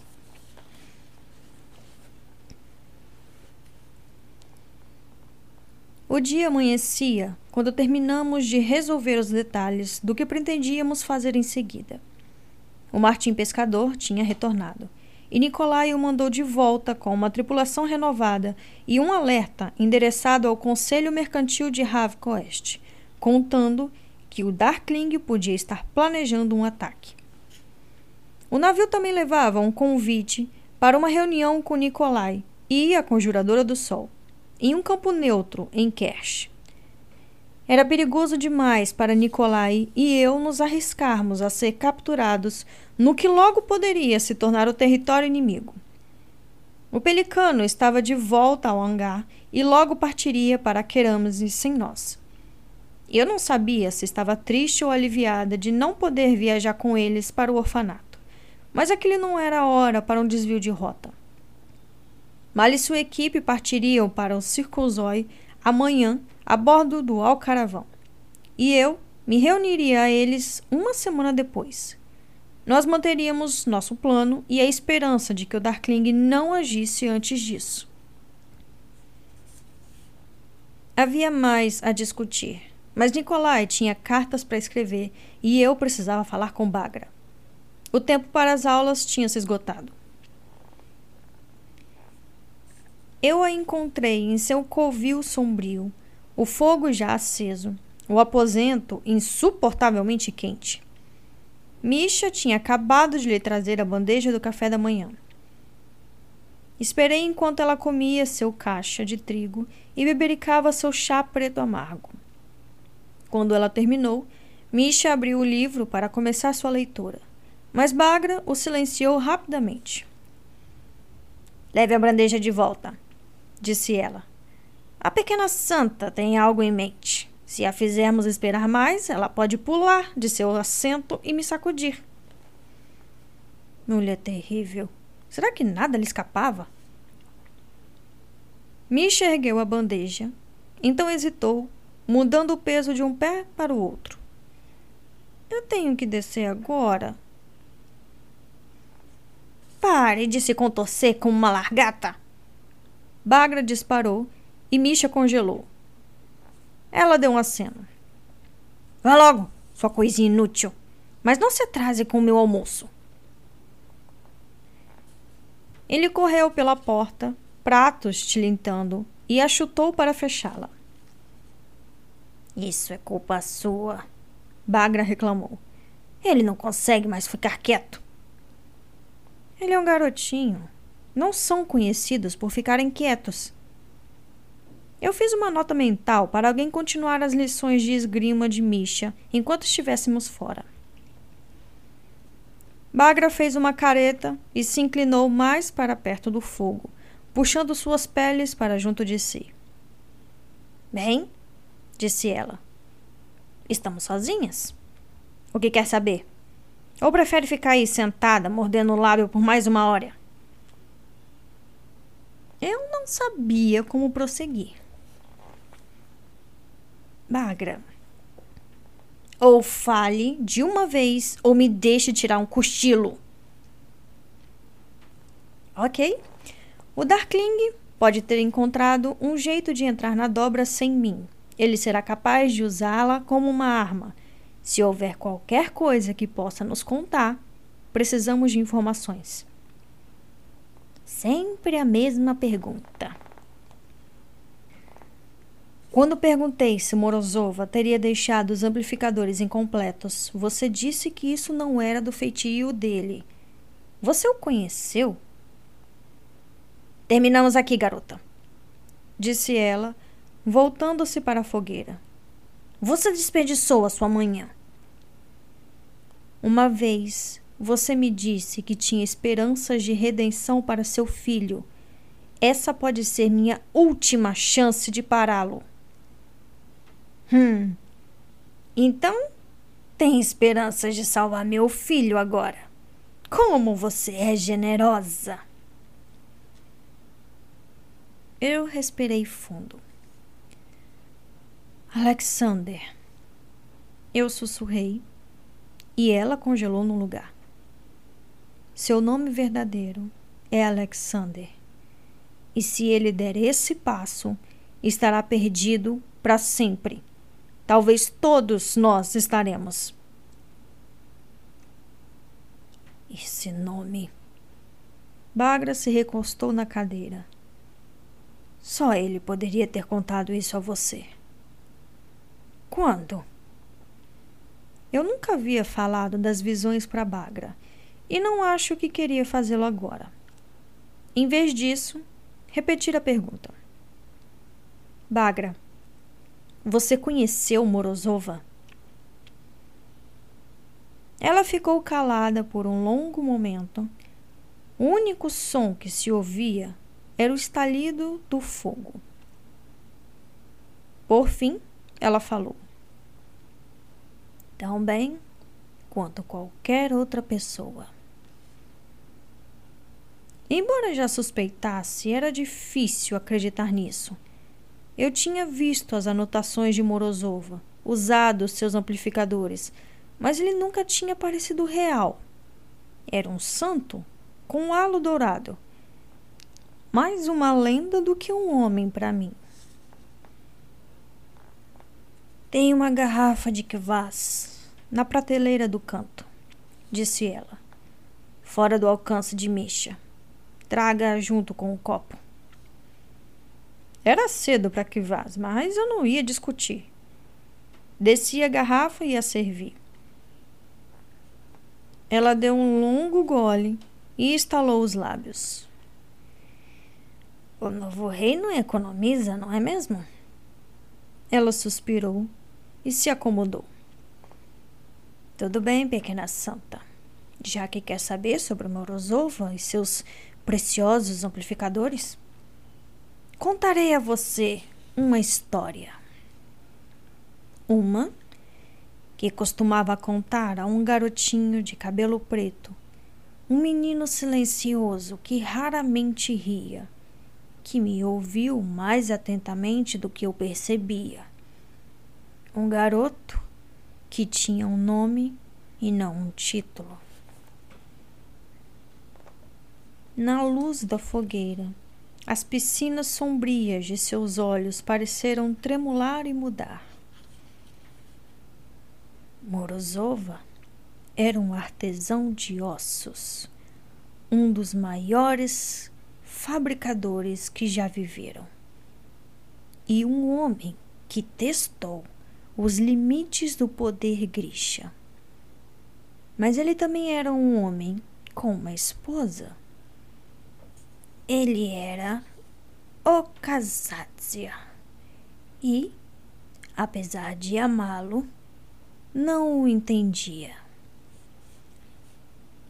Pensei no modo como Darkling falava dos Okazatsia. Nas previsões que havia feito sobre Mali e na maneira como eu seria tratada pelo povo de Ravka. Ele havia aprendido essas lições com Bagra? Devo dizer que ele também a amava. Ela prosseguiu.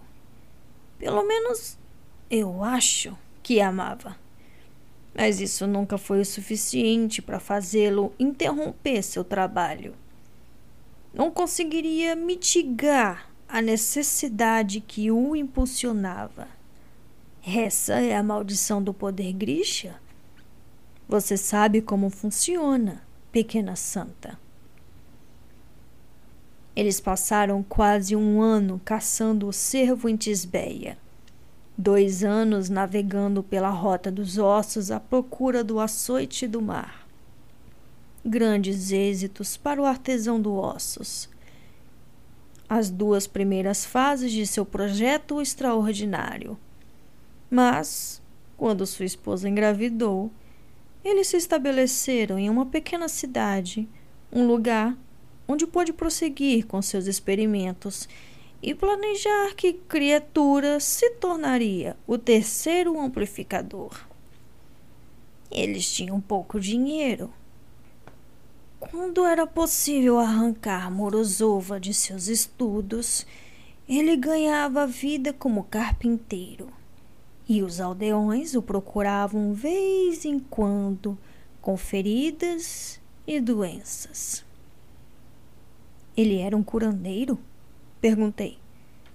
Pensei que fosse um fabricador. Orozova não fazia essas distinções. Poucos grixas faziam naquela época. Ele acreditava que, se a ciência fosse pequeno o suficiente, tudo seria possível. E para ele, frequentemente era. Não somos nós todas as coisas? Os cidadãos viam Morozov e sua família com uma combinação de pena e desconfiança. Sua esposa vestia trapos e sua filha. Sua filha raramente era vista. A mãe a mantinha em casa e nos campos em volta dela. Veja, essa menininha tinha começado a mostrar seu poder desde cedo e não era como nada conhecido. Bagra tomou outro gole de kvass. Ela podia conjurar a escuridão. As palavras pairavam no ar aquecido, enquanto eu absorvia seu significado. Você? Eu arfei. Então, o Darkling. Eu sou filha de Morozova. E o Darkling é o último de sua linhagem. Ela esvaziou o copo.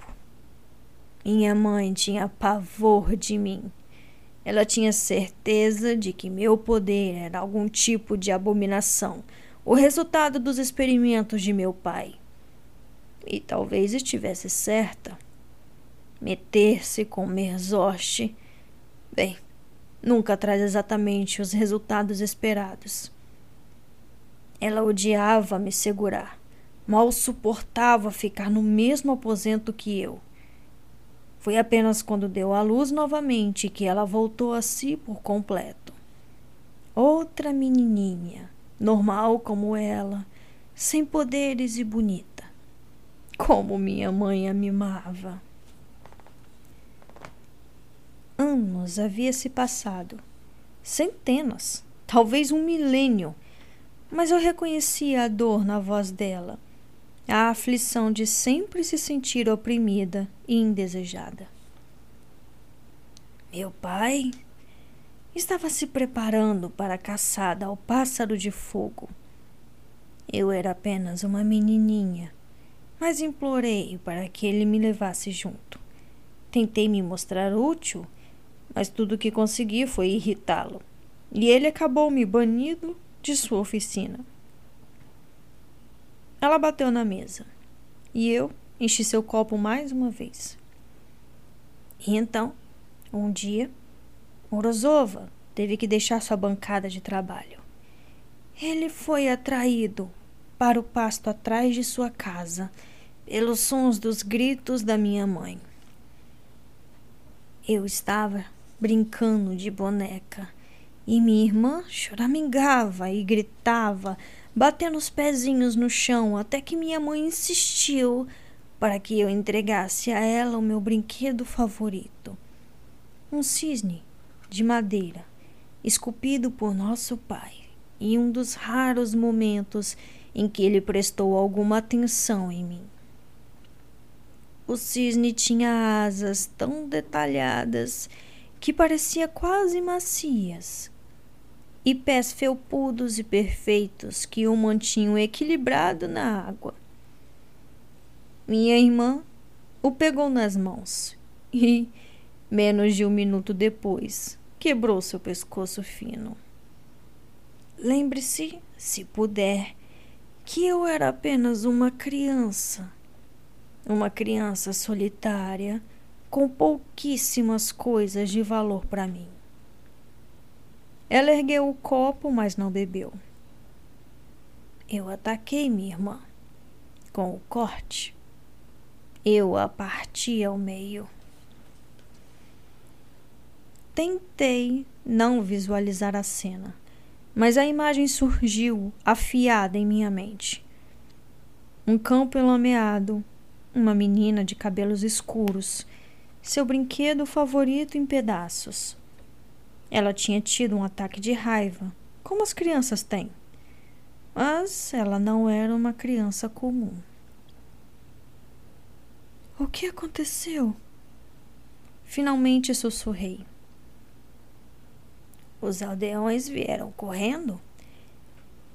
Eles seguraram minha mãe para que ela não me alcançasse.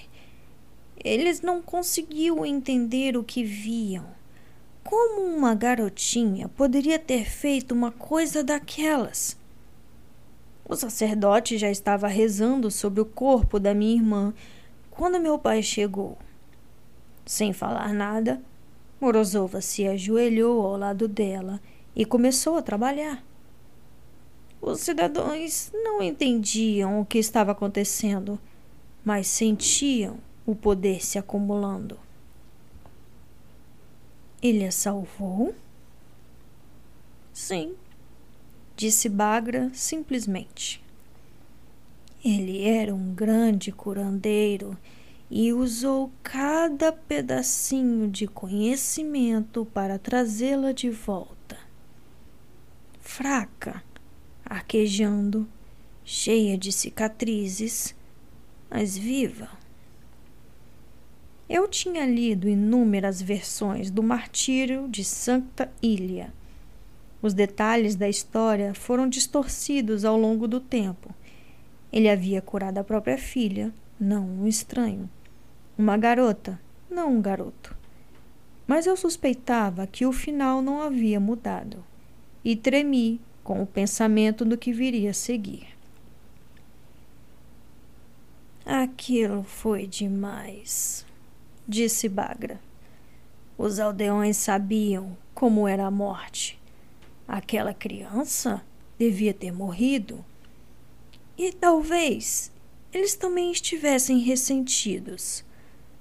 Quantas pessoas queridas haviam perdido para doenças ou ferimentos desde a chegada de Morozov à cidade? Quantas ele poderia ter salvado? Talvez não tenha sido apenas o horror ou o senso de justiça que os impeliu, mas também a raiva. Eles o acorrentaram. Fizeram o mesmo com a minha irmã. Uma criança que devia ter tido o bom senso de permanecer morta. Não havia ninguém para defender meu pai, ninguém para falar em nome da minha irmã. Nós tínhamos vivido à margem da vida daquela gente e não havíamos feito nenhum amigo. Eles os levaram até o rio. Minha irmã precisou ser carregada. Ela tinha acabado de aprender a andar e não conseguia fazer isso com as correntes. Eu cerrei os punhos no meu colo. Não queria ouvir o resto. Enquanto minha mãe se lamuriava e implorava, enquanto eu chorava e lutava para me libertar dos braços de alguns vizinhos que mal conhecia, eles empurraram Morozova e sua filha mais nova da ponte e os viram desaparecer sob a água, afundados pelo peso das correntes de ferro. Bagre esvaziou seu copo e virou sobre a mesa. Nunca mais vi meu pai ou minha irmã. Nós ficamos em silêncio enquanto eu tentava entender as implicações do que ela tinha dito. Não vi lágrimas nas bochechas de Bagra. Seu pesar é antigo, lembrei a mim mesma. E, ainda assim, eu duvidava que uma dor como essa chegasse a sumir completamente. Pesar tinha vida própria, sua própria existência. Bagra, disse eu, forçando-me, impiedosa, à minha maneira. Se Morozova morreu, eu nunca disse que ele morreu. Essa foi a última vez que o vi mas ele era um Grisha de imenso poder. Pode muito bem ter sobrevivido à queda. Acorrentado? Ele era o maior fabricador que já viveu, menina. Seria preciso mais do que aço ou kazatsaia para segurá-lo. E você acredita que ele conseguiu criar o terceiro amplificador? Seu trabalho era sua vida, disse ele, e a amargura daquela criança negligenciada deu o tom de suas palavras. Se ainda existisse um sopro de vida em seu corpo, ele não pararia de procurar o pássaro de fogo. Você pararia? Não. Admiti. O pássaro de fogo tinha se tornado minha própria obsessão um fio de compulsão que me ligava a Morozova ao longo dos séculos. Será que ele havia conseguido sobreviver? Bagra parecia ter tanta certeza de que sim. E quanto à irmã dela? Se Morozova tinha conseguido se salvar, será que ele havia salvado a filha da força do rio e usado seu conhecimento para revivê-la mais uma vez? O pensamento me balançou. Eu queria me agarrar a ele com firmeza, revirá-lo nas mãos, mas precisava saber de mais uma coisa. O que os adeões fizeram com você? Sua risada louca serpenteou pela sala, arrepiando os pelos de meus braços. Se tivessem sido inteligentes, teriam me jogado no rio também. Em vez disso, Levaram a mim e minha mãe para fora da cidade e nos deixaram à mercê da floresta. Minha mãe se tornou inútil. Ela arrancou os cabelos e chorou até ficar doente. Por fim, simplesmente deitou e não se levantou mais. Não importava quanto eu chorava ou chamasse seu nome. Fiquei com ela enquanto pude. Tentei fazer uma fogueira para aquecê-la, mas não sabia como. Ela deu de ombros. Eu estava com fome. Acabou que a abandonei e vaguei, delirante e imunda, até chegar em uma fazenda. Eles me acolheram e organizaram um grupo de busca. Mas eu não conseguia achar o caminho de volta até minha mãe. Até onde eu sei, ela morreu de fome. No chão da floresta. Eu fiquei quieta esperando. Os kivás estavam começando a aparecer muito bom. Ávika era diferente naquela época. Grixas não tinham santuário. Poder como o nosso terminava em destinos como o do meu pai. Mantive o meu em segredo. Segui fábulas de bruxas e santos e descobri os enclaves secretos onde os grixas estudavam sua ciência. Aprendi tudo o que podia. E, quando chegou a hora, ensinei a meu filho. Mas e, e o pai dele? Bagra deu outro sorriso áspero. Quer uma história de amor também? Não há nenhuma. Eu queria um filho, então procurei o Grisha mais poderoso que pude encontrar. Era um sangrador. Nem me lembro do nome dele. Por um breve momento, vislumbrei a garota feroz que ela tinha sido. Destemida e bravia. Uma Grisha com uma capacidade extraordinária. Então ela suspirou e se ajeitou na cadeira. E a ilusão foi embora substituída pela imagem de uma senhora cansada, amontoada perto de uma fogueira. Meu filho não era. Ele começou tão bem. Nós nos mudamos de um lugar para o outro. Vimos o modo como nosso povo vivia, como eram desconfiados a vida precária que eram forçadas a viver em sigilo e com medo. Ele prometeu que um dia teríamos um lugar seguro, que o poder Grisha seria algo valorizado e cobiçado, algo que o nosso país daria valor. Nós seríamos ravicanos, não apenas Grishas. Aquele sonho foi a semente do segundo exército. Um bom sonho. Se eu soubesse. Ela balançou a cabeça. Eu dei a ele seu orgulho. Eu o sobrecarreguei com a ambição.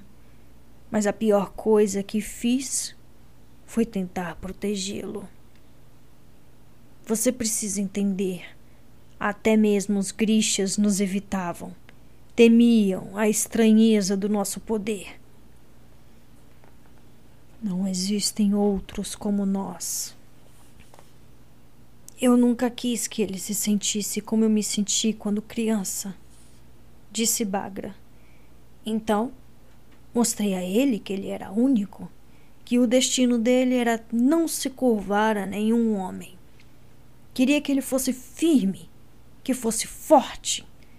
Ensinei a ele a lição que minha mãe e meu pai tinham me ensinado não depender de ninguém. Aquele amor frágil, inconstante e bruto não era nada comparado ao poder. Ele era um garoto brilhante. Aprendeu bem demais. A mão de Bagra disparou. Com uma precisão surpreendente, ela agarrou meu pulso. Coloque seu anseio de lado, Alina. Faça o que Morozova e meu filho não conseguiram. Desista disso. Minhas bochechas estavam molhadas. Eu sentia a dor dela. Sentia a dor de seu filho, mas ainda assim sabia qual seria minha resposta. Não posso. O que é infinito? Ela recitou. Eu conhecia bem aquele texto. O universo e a ambição dos homens. Completei a citação. Talvez você não consiga sobreviver ao sacrifício exigido pelo Merzost. Você já provou desse poder uma vez e ele quase a matou. Eu tenho que tentar. Ela balançou a cabeça. Garota estúpida, disse, mas sua voz estava triste, como se estivesse castigando outra menina, uma de muito tempo atrás, perdida e indesejada, impulsionada pela dor e pelo medo. Os diários. Anos depois, voltei à vila do meu nascimento. Não fazia ideia do que encontraria a oficina do meu pai tinha sumido havia muito tempo, mas seus diários estavam lá, enfiados no mesmo nicho escondido do velho porão. Ela soltou uma bufada de descrença. Tinham construído uma igreja sobre ele. Eu hesitei, então disse: Se Morozova sobreviveu, o que aconteceu com ele? Ele provavelmente tirou a própria vida. É o modo como a maioria dos grixas de grande poder morrem. Eu me sentei de volta, aturdida. Por quê? Acha que nunca pensei nisso? Que meu filho nunca pensou? Amantes envelhecem, crianças morrem, reinos surgem e desaparecem. E nós prosseguimos. Talvez Morozov ainda esteja vagando pela terra, mais velho e mais amargo do que eu. Ou talvez tenha usado seu poder em si mesmo e terminado tudo isso. É simples o suficiente. Os similares se atraem. Caso contrário. Ela riu de novo. Aquela risada seca e barulhenta. Você devia alertar seu príncipe. Se ele realmente pensa que uma bala parará uma grixa com três amplificadores, está muito enganado. Eu estremeci. Teria coragem de tirar minha própria vida se chegássemos a essa situação? Se reunisse os amplificadores, poderia destruir a dobra, mas também poderia criar algo muito pior em seu lugar. E quando enfrentasse o Darkling, mesmo que ousasse usar Merzost para criar um exército de luz, isso seria suficiente para derrotá-lo? Bagra. Perguntei com cautela. Do que precisaríamos para matar um Grisha com esse tipo de poder? Bagra bateu no meu pulso. O ponto nu onde o terceiro amplificador poderia estar em uma questão de dias. Pequena Santa, ela sussurrou. Pequena Marte, eu espero que consigamos descobrir.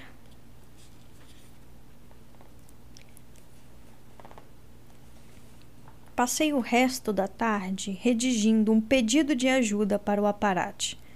A carta seria deixada sobre o altar da igreja de Santa Luquim, em Vernost, e, com alguma esperança, chegaria à Catedral Branca pela rede dos fiéis. Nós usamos um código que Tolle e Tamar conheciam do seu tempo como Solda de Sol.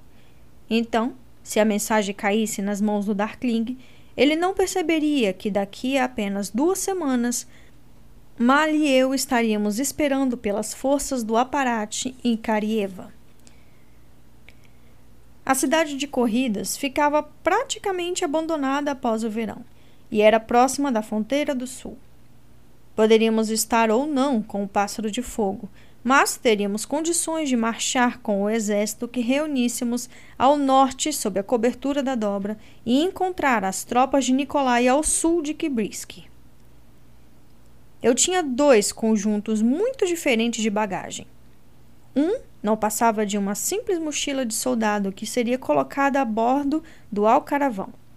Ela estava abarrotada com calças de tecido rudimentar, um casaco verde oliva grosso tratado para resistir à chuva, botas pesadas, uma pequena reserva de moedas para qualquer suborno ou compra que precisássemos fazer em Divaistoba, um chapéu de pele e um cachecol para cobrir o colar de Morozova.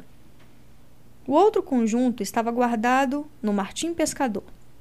Uma coleção de três malas combinando, brazonadas com meu sol dourado e cheias de peles e seda. Quando a noite chegou, desci para o nível da caldeira e me despedi de Bagra e Misha.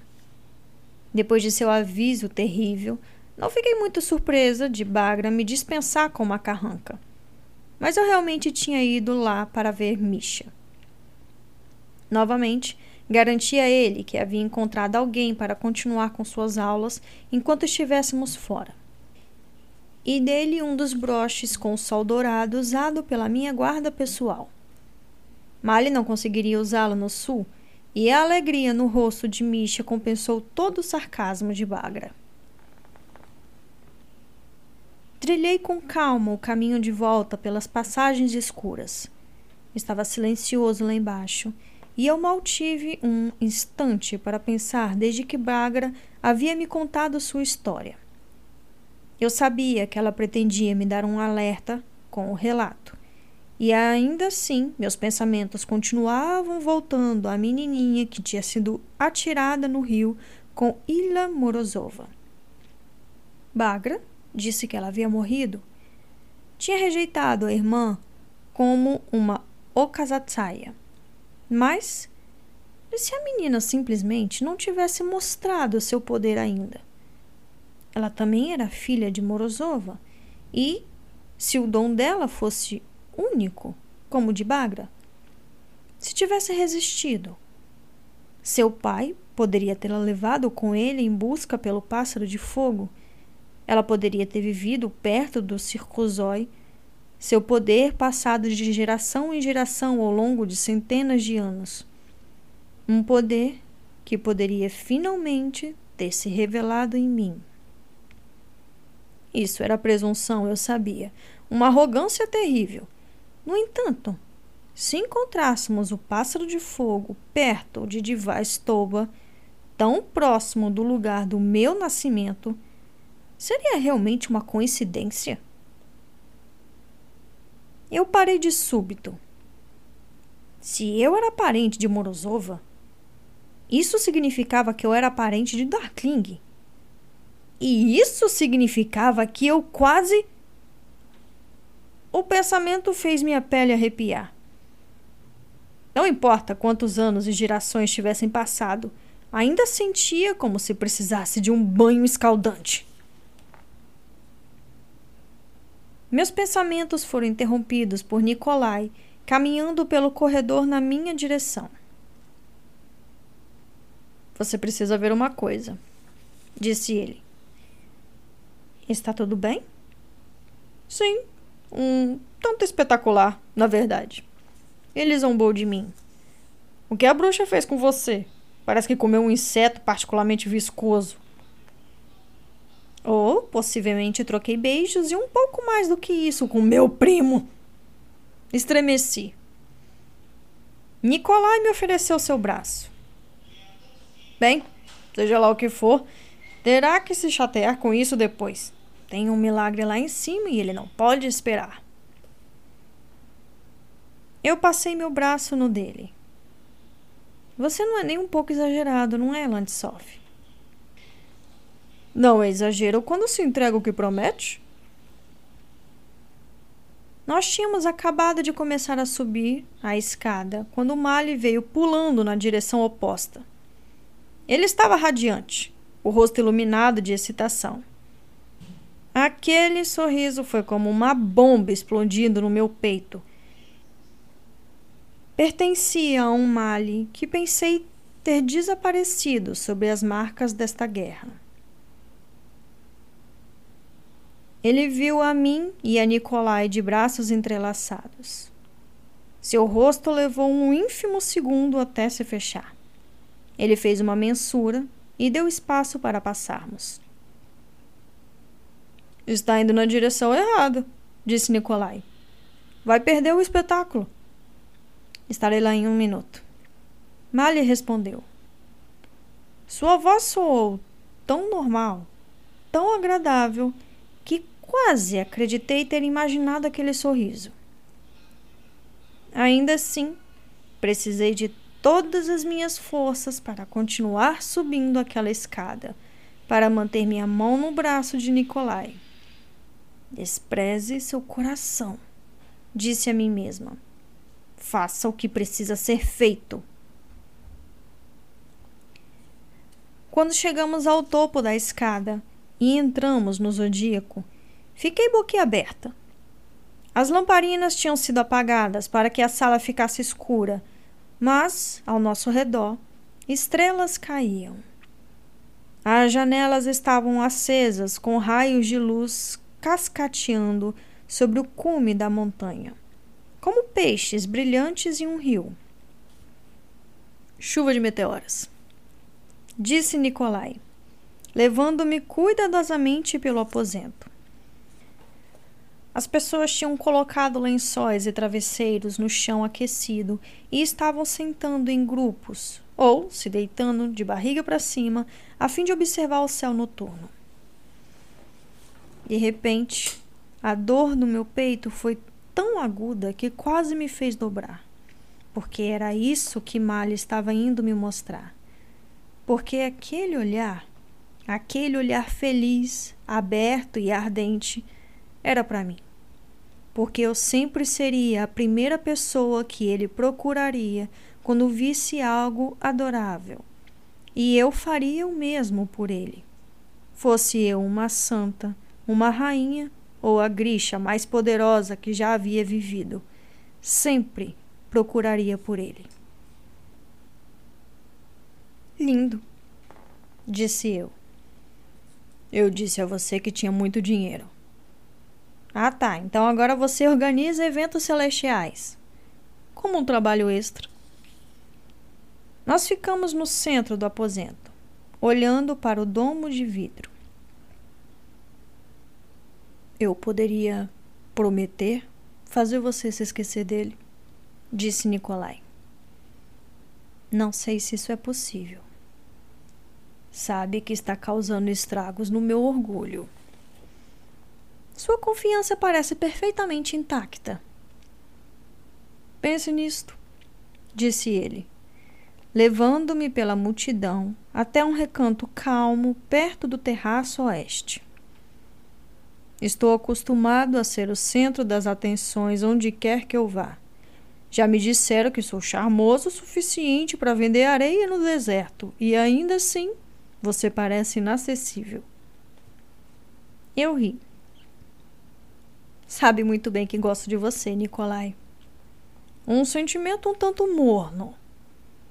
Eu não o ouço fazendo declarações de amor. Ajudaria? Não. Lisonjas, flores, uma centena de cabeças de gado. Eu o empurrei. Não.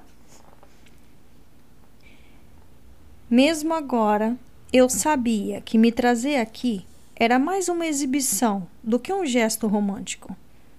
O refeitório estava deserto e tínhamos este pequeno canto do zodíaco para nós mesmos. Mas ele se certificou de que atravessássemos o longo caminho pelo meio da multidão. Ele queria que fôssemos vistos juntos, os futuros reis e rainha de Rávica. Nicolai pigarreou.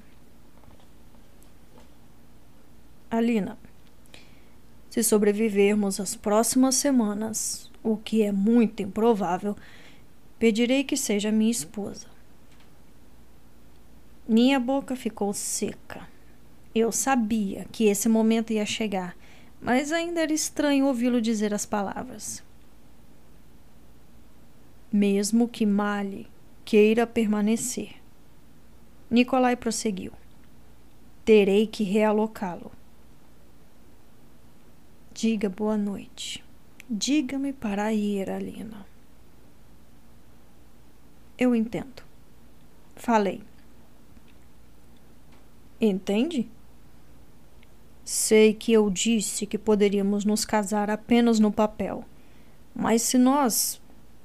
Se nós tivermos um filho, não gostaria que ele tivesse que enfrentar rumores e piada. Ele entrelaçou as mãos atrás das costas. Um bastardo real já é suficiente. Um filho com Nicolai. Você não tem que fazer isso, sabia? Disse eu. Não tinha certeza se estava falando isso para ele ou para mim mesma. Eu poderia liderar o segundo exército e você poderia ter praticamente qualquer garota que quisesse uma princesa Shu, a filha de um banqueiro Cash, ou uma herdeira ravicana, ou uma grisha, como Zóia. Zóia, eu tenho uma regra: nunca seduzir alguém mais bonito do que eu. Eu ri. Acho que isso foi um insulto. Alina, esta é a aliança que eu quero. O primeiro e o segundo exército unidos. Quanto ao resto, eu sempre soube que, qualquer que fosse o casamento que eu arranjasse, seria político. Teria a ver com poder, não amor. Mas nós podemos ter sorte. Com o tempo, talvez tenhamos os dois. Ou o terceiro amplificador irá me transformar em uma ditadora despótica e você terá que me matar. Sim, isso daria uma lua de mel embaraçosa. Ele pegou minha mão, circulando meu pulso com seus dedos. Eu fiquei tensa e percebi que estava esperando pelo ímpeto de certeza que veio com o toque do Darkling. Ou por um choque, como o que senti naquela noite no pequeno palácio. Quando Mali e eu discutimos perto do Bania. Nada aconteceu.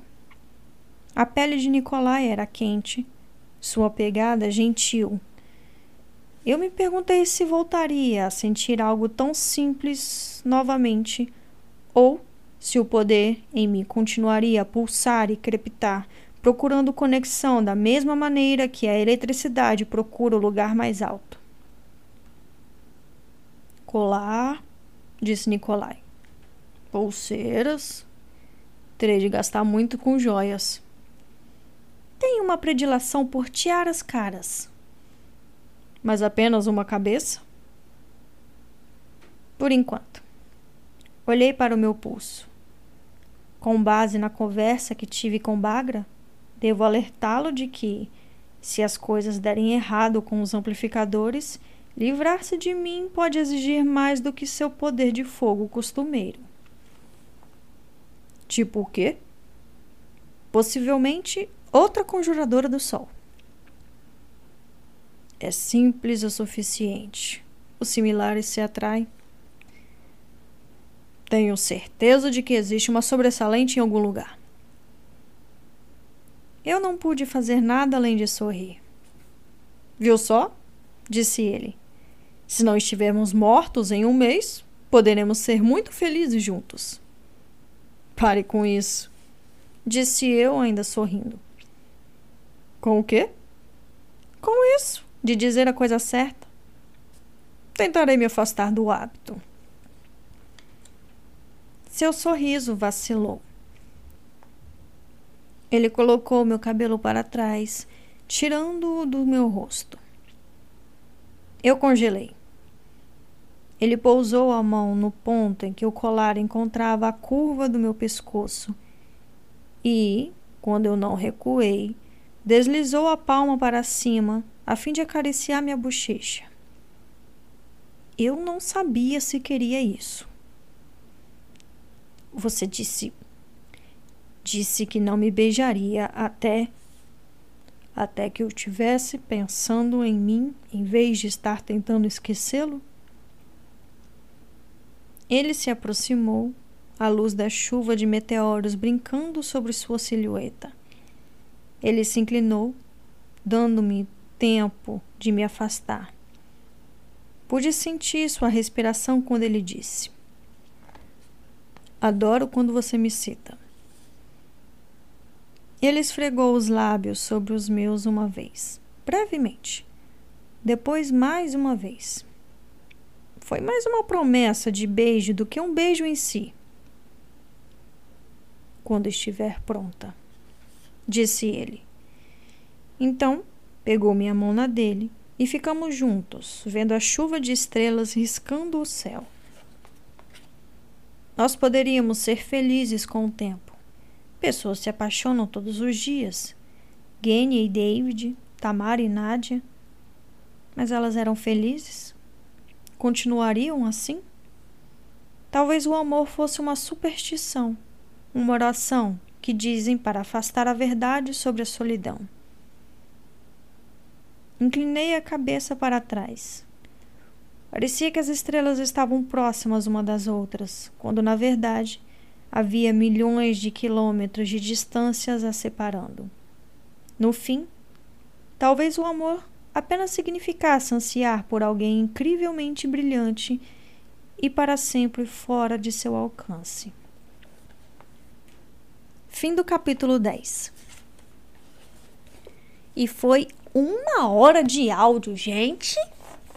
Eu acho que eu nunca consegui. Eu acho que eu nunca fiz uma leitura com a voz de Bagra tão longa como eu fiz agora. E a voz dela, eu fiz a burrice de fazer com rouquidão. Então a minha voz está destruída agora. Minha garganta tá péssima. Chega a tá doendo, porque eu tenho certeza que eu fiz quase 40 minutos com a voz dela. E que história, hein? Um resumão do que aconteceu aqui. Ai, Nicolai literalmente pediu a Lina em casamento. No início do, do capítulo 8, ele fez ali uma breve investida, né? Mas não, não firmou nada, apenas entregou o anel para ela.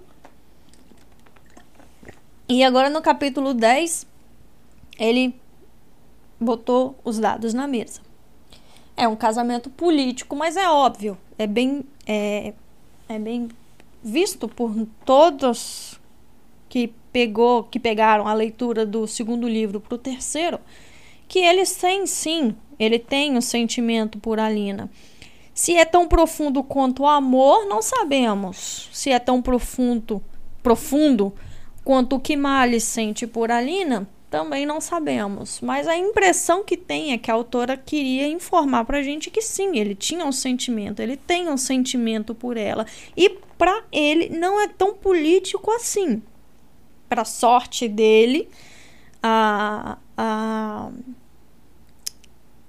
a pessoa em que ele tem, entre aspas, que casar também é a favor de seu coração. Então, ele tá no lado sortudo da história, não tanto quanto a Lina. A Lina ela ainda está dividida entre a situação com o Mali e um pouco com Darkling ainda. De novo, sim, nós tivemos um momento da Arclina bem intenso e adorável. Gente, como eu gosto da interação da Arclina. Meu Deus do céu!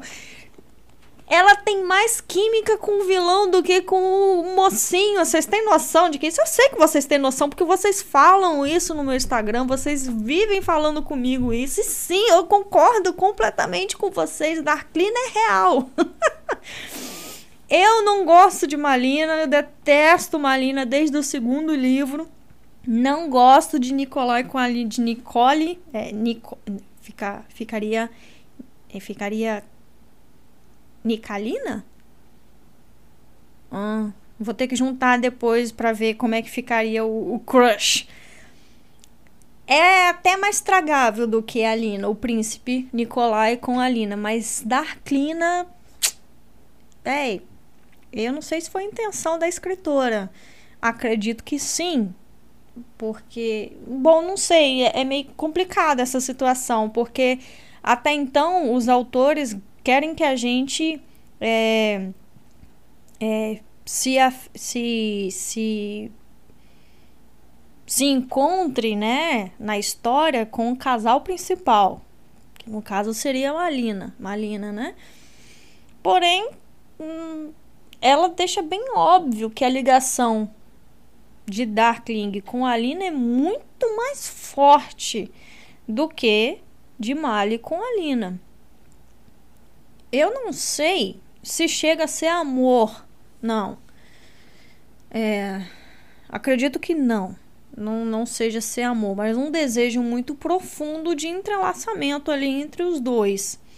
Malina é, é um amor meio chato, né? Aquele amor de infância, mas é um amor chato. Eu não gosto do amor deles. Enfim, prefiro Darklina um milhão de vezes. Vocês viram que com 10 páginas de livro aqui, a gente teve mais emoção do que com Nicolai e com Mali juntos em quase 50 minutos de áudio. Então, é bem presente mais uma vez o quanto Darklina carrega o livro nas costas.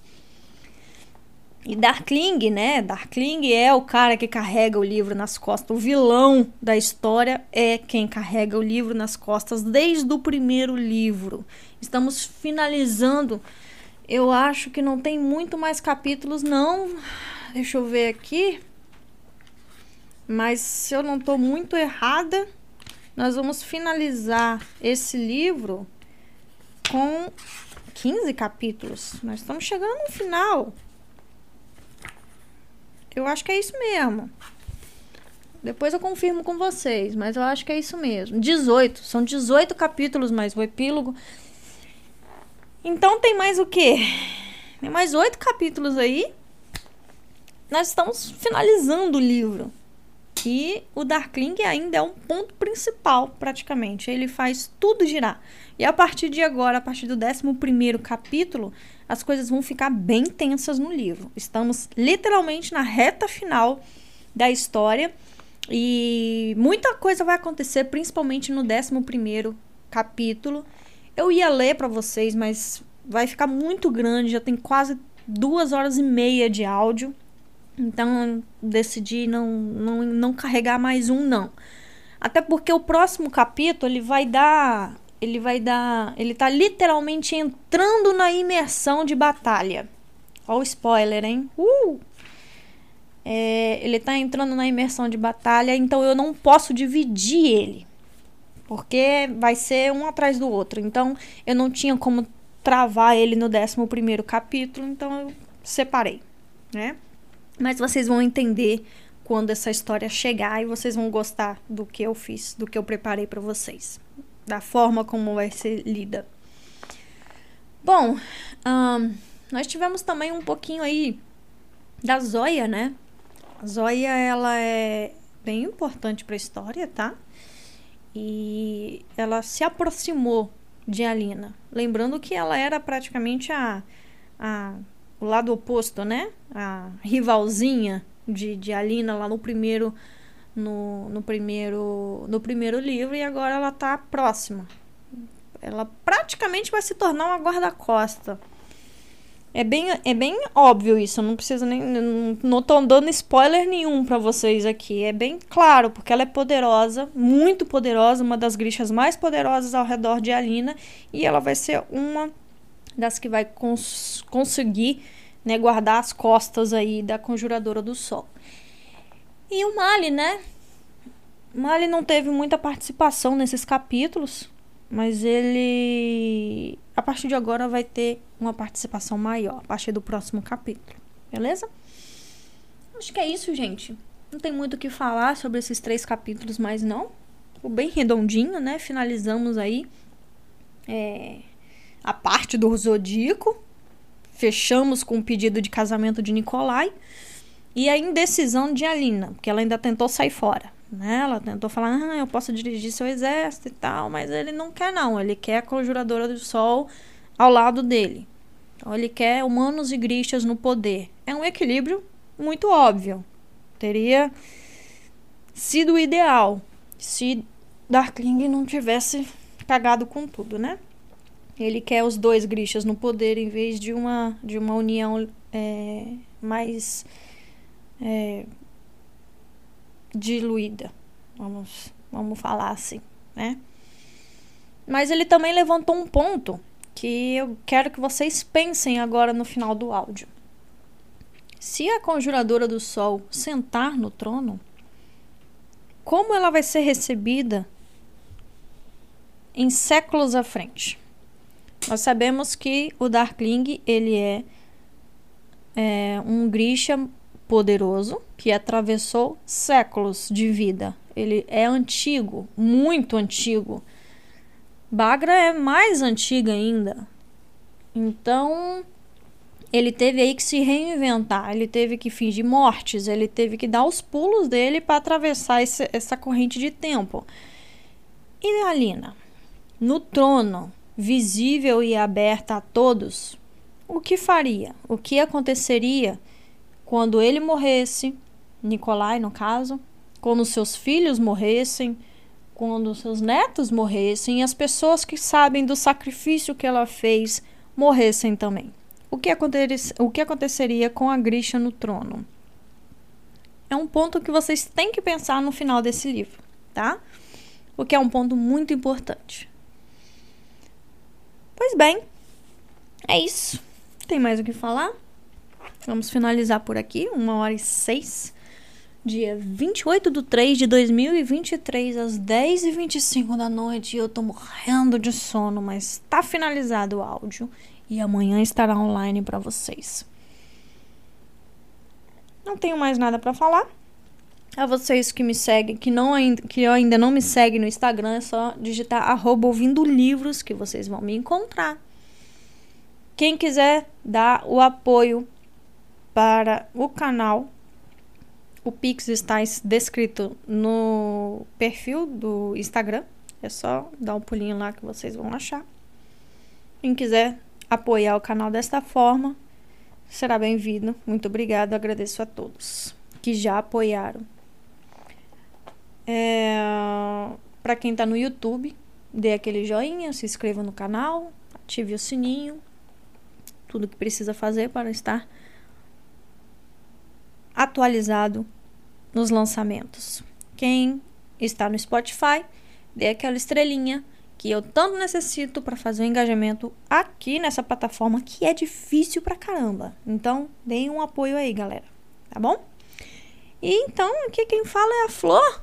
Sejam todos muito bem-vindos ao canal Ouvindo Livros. Um beijo, até a próxima e tchau!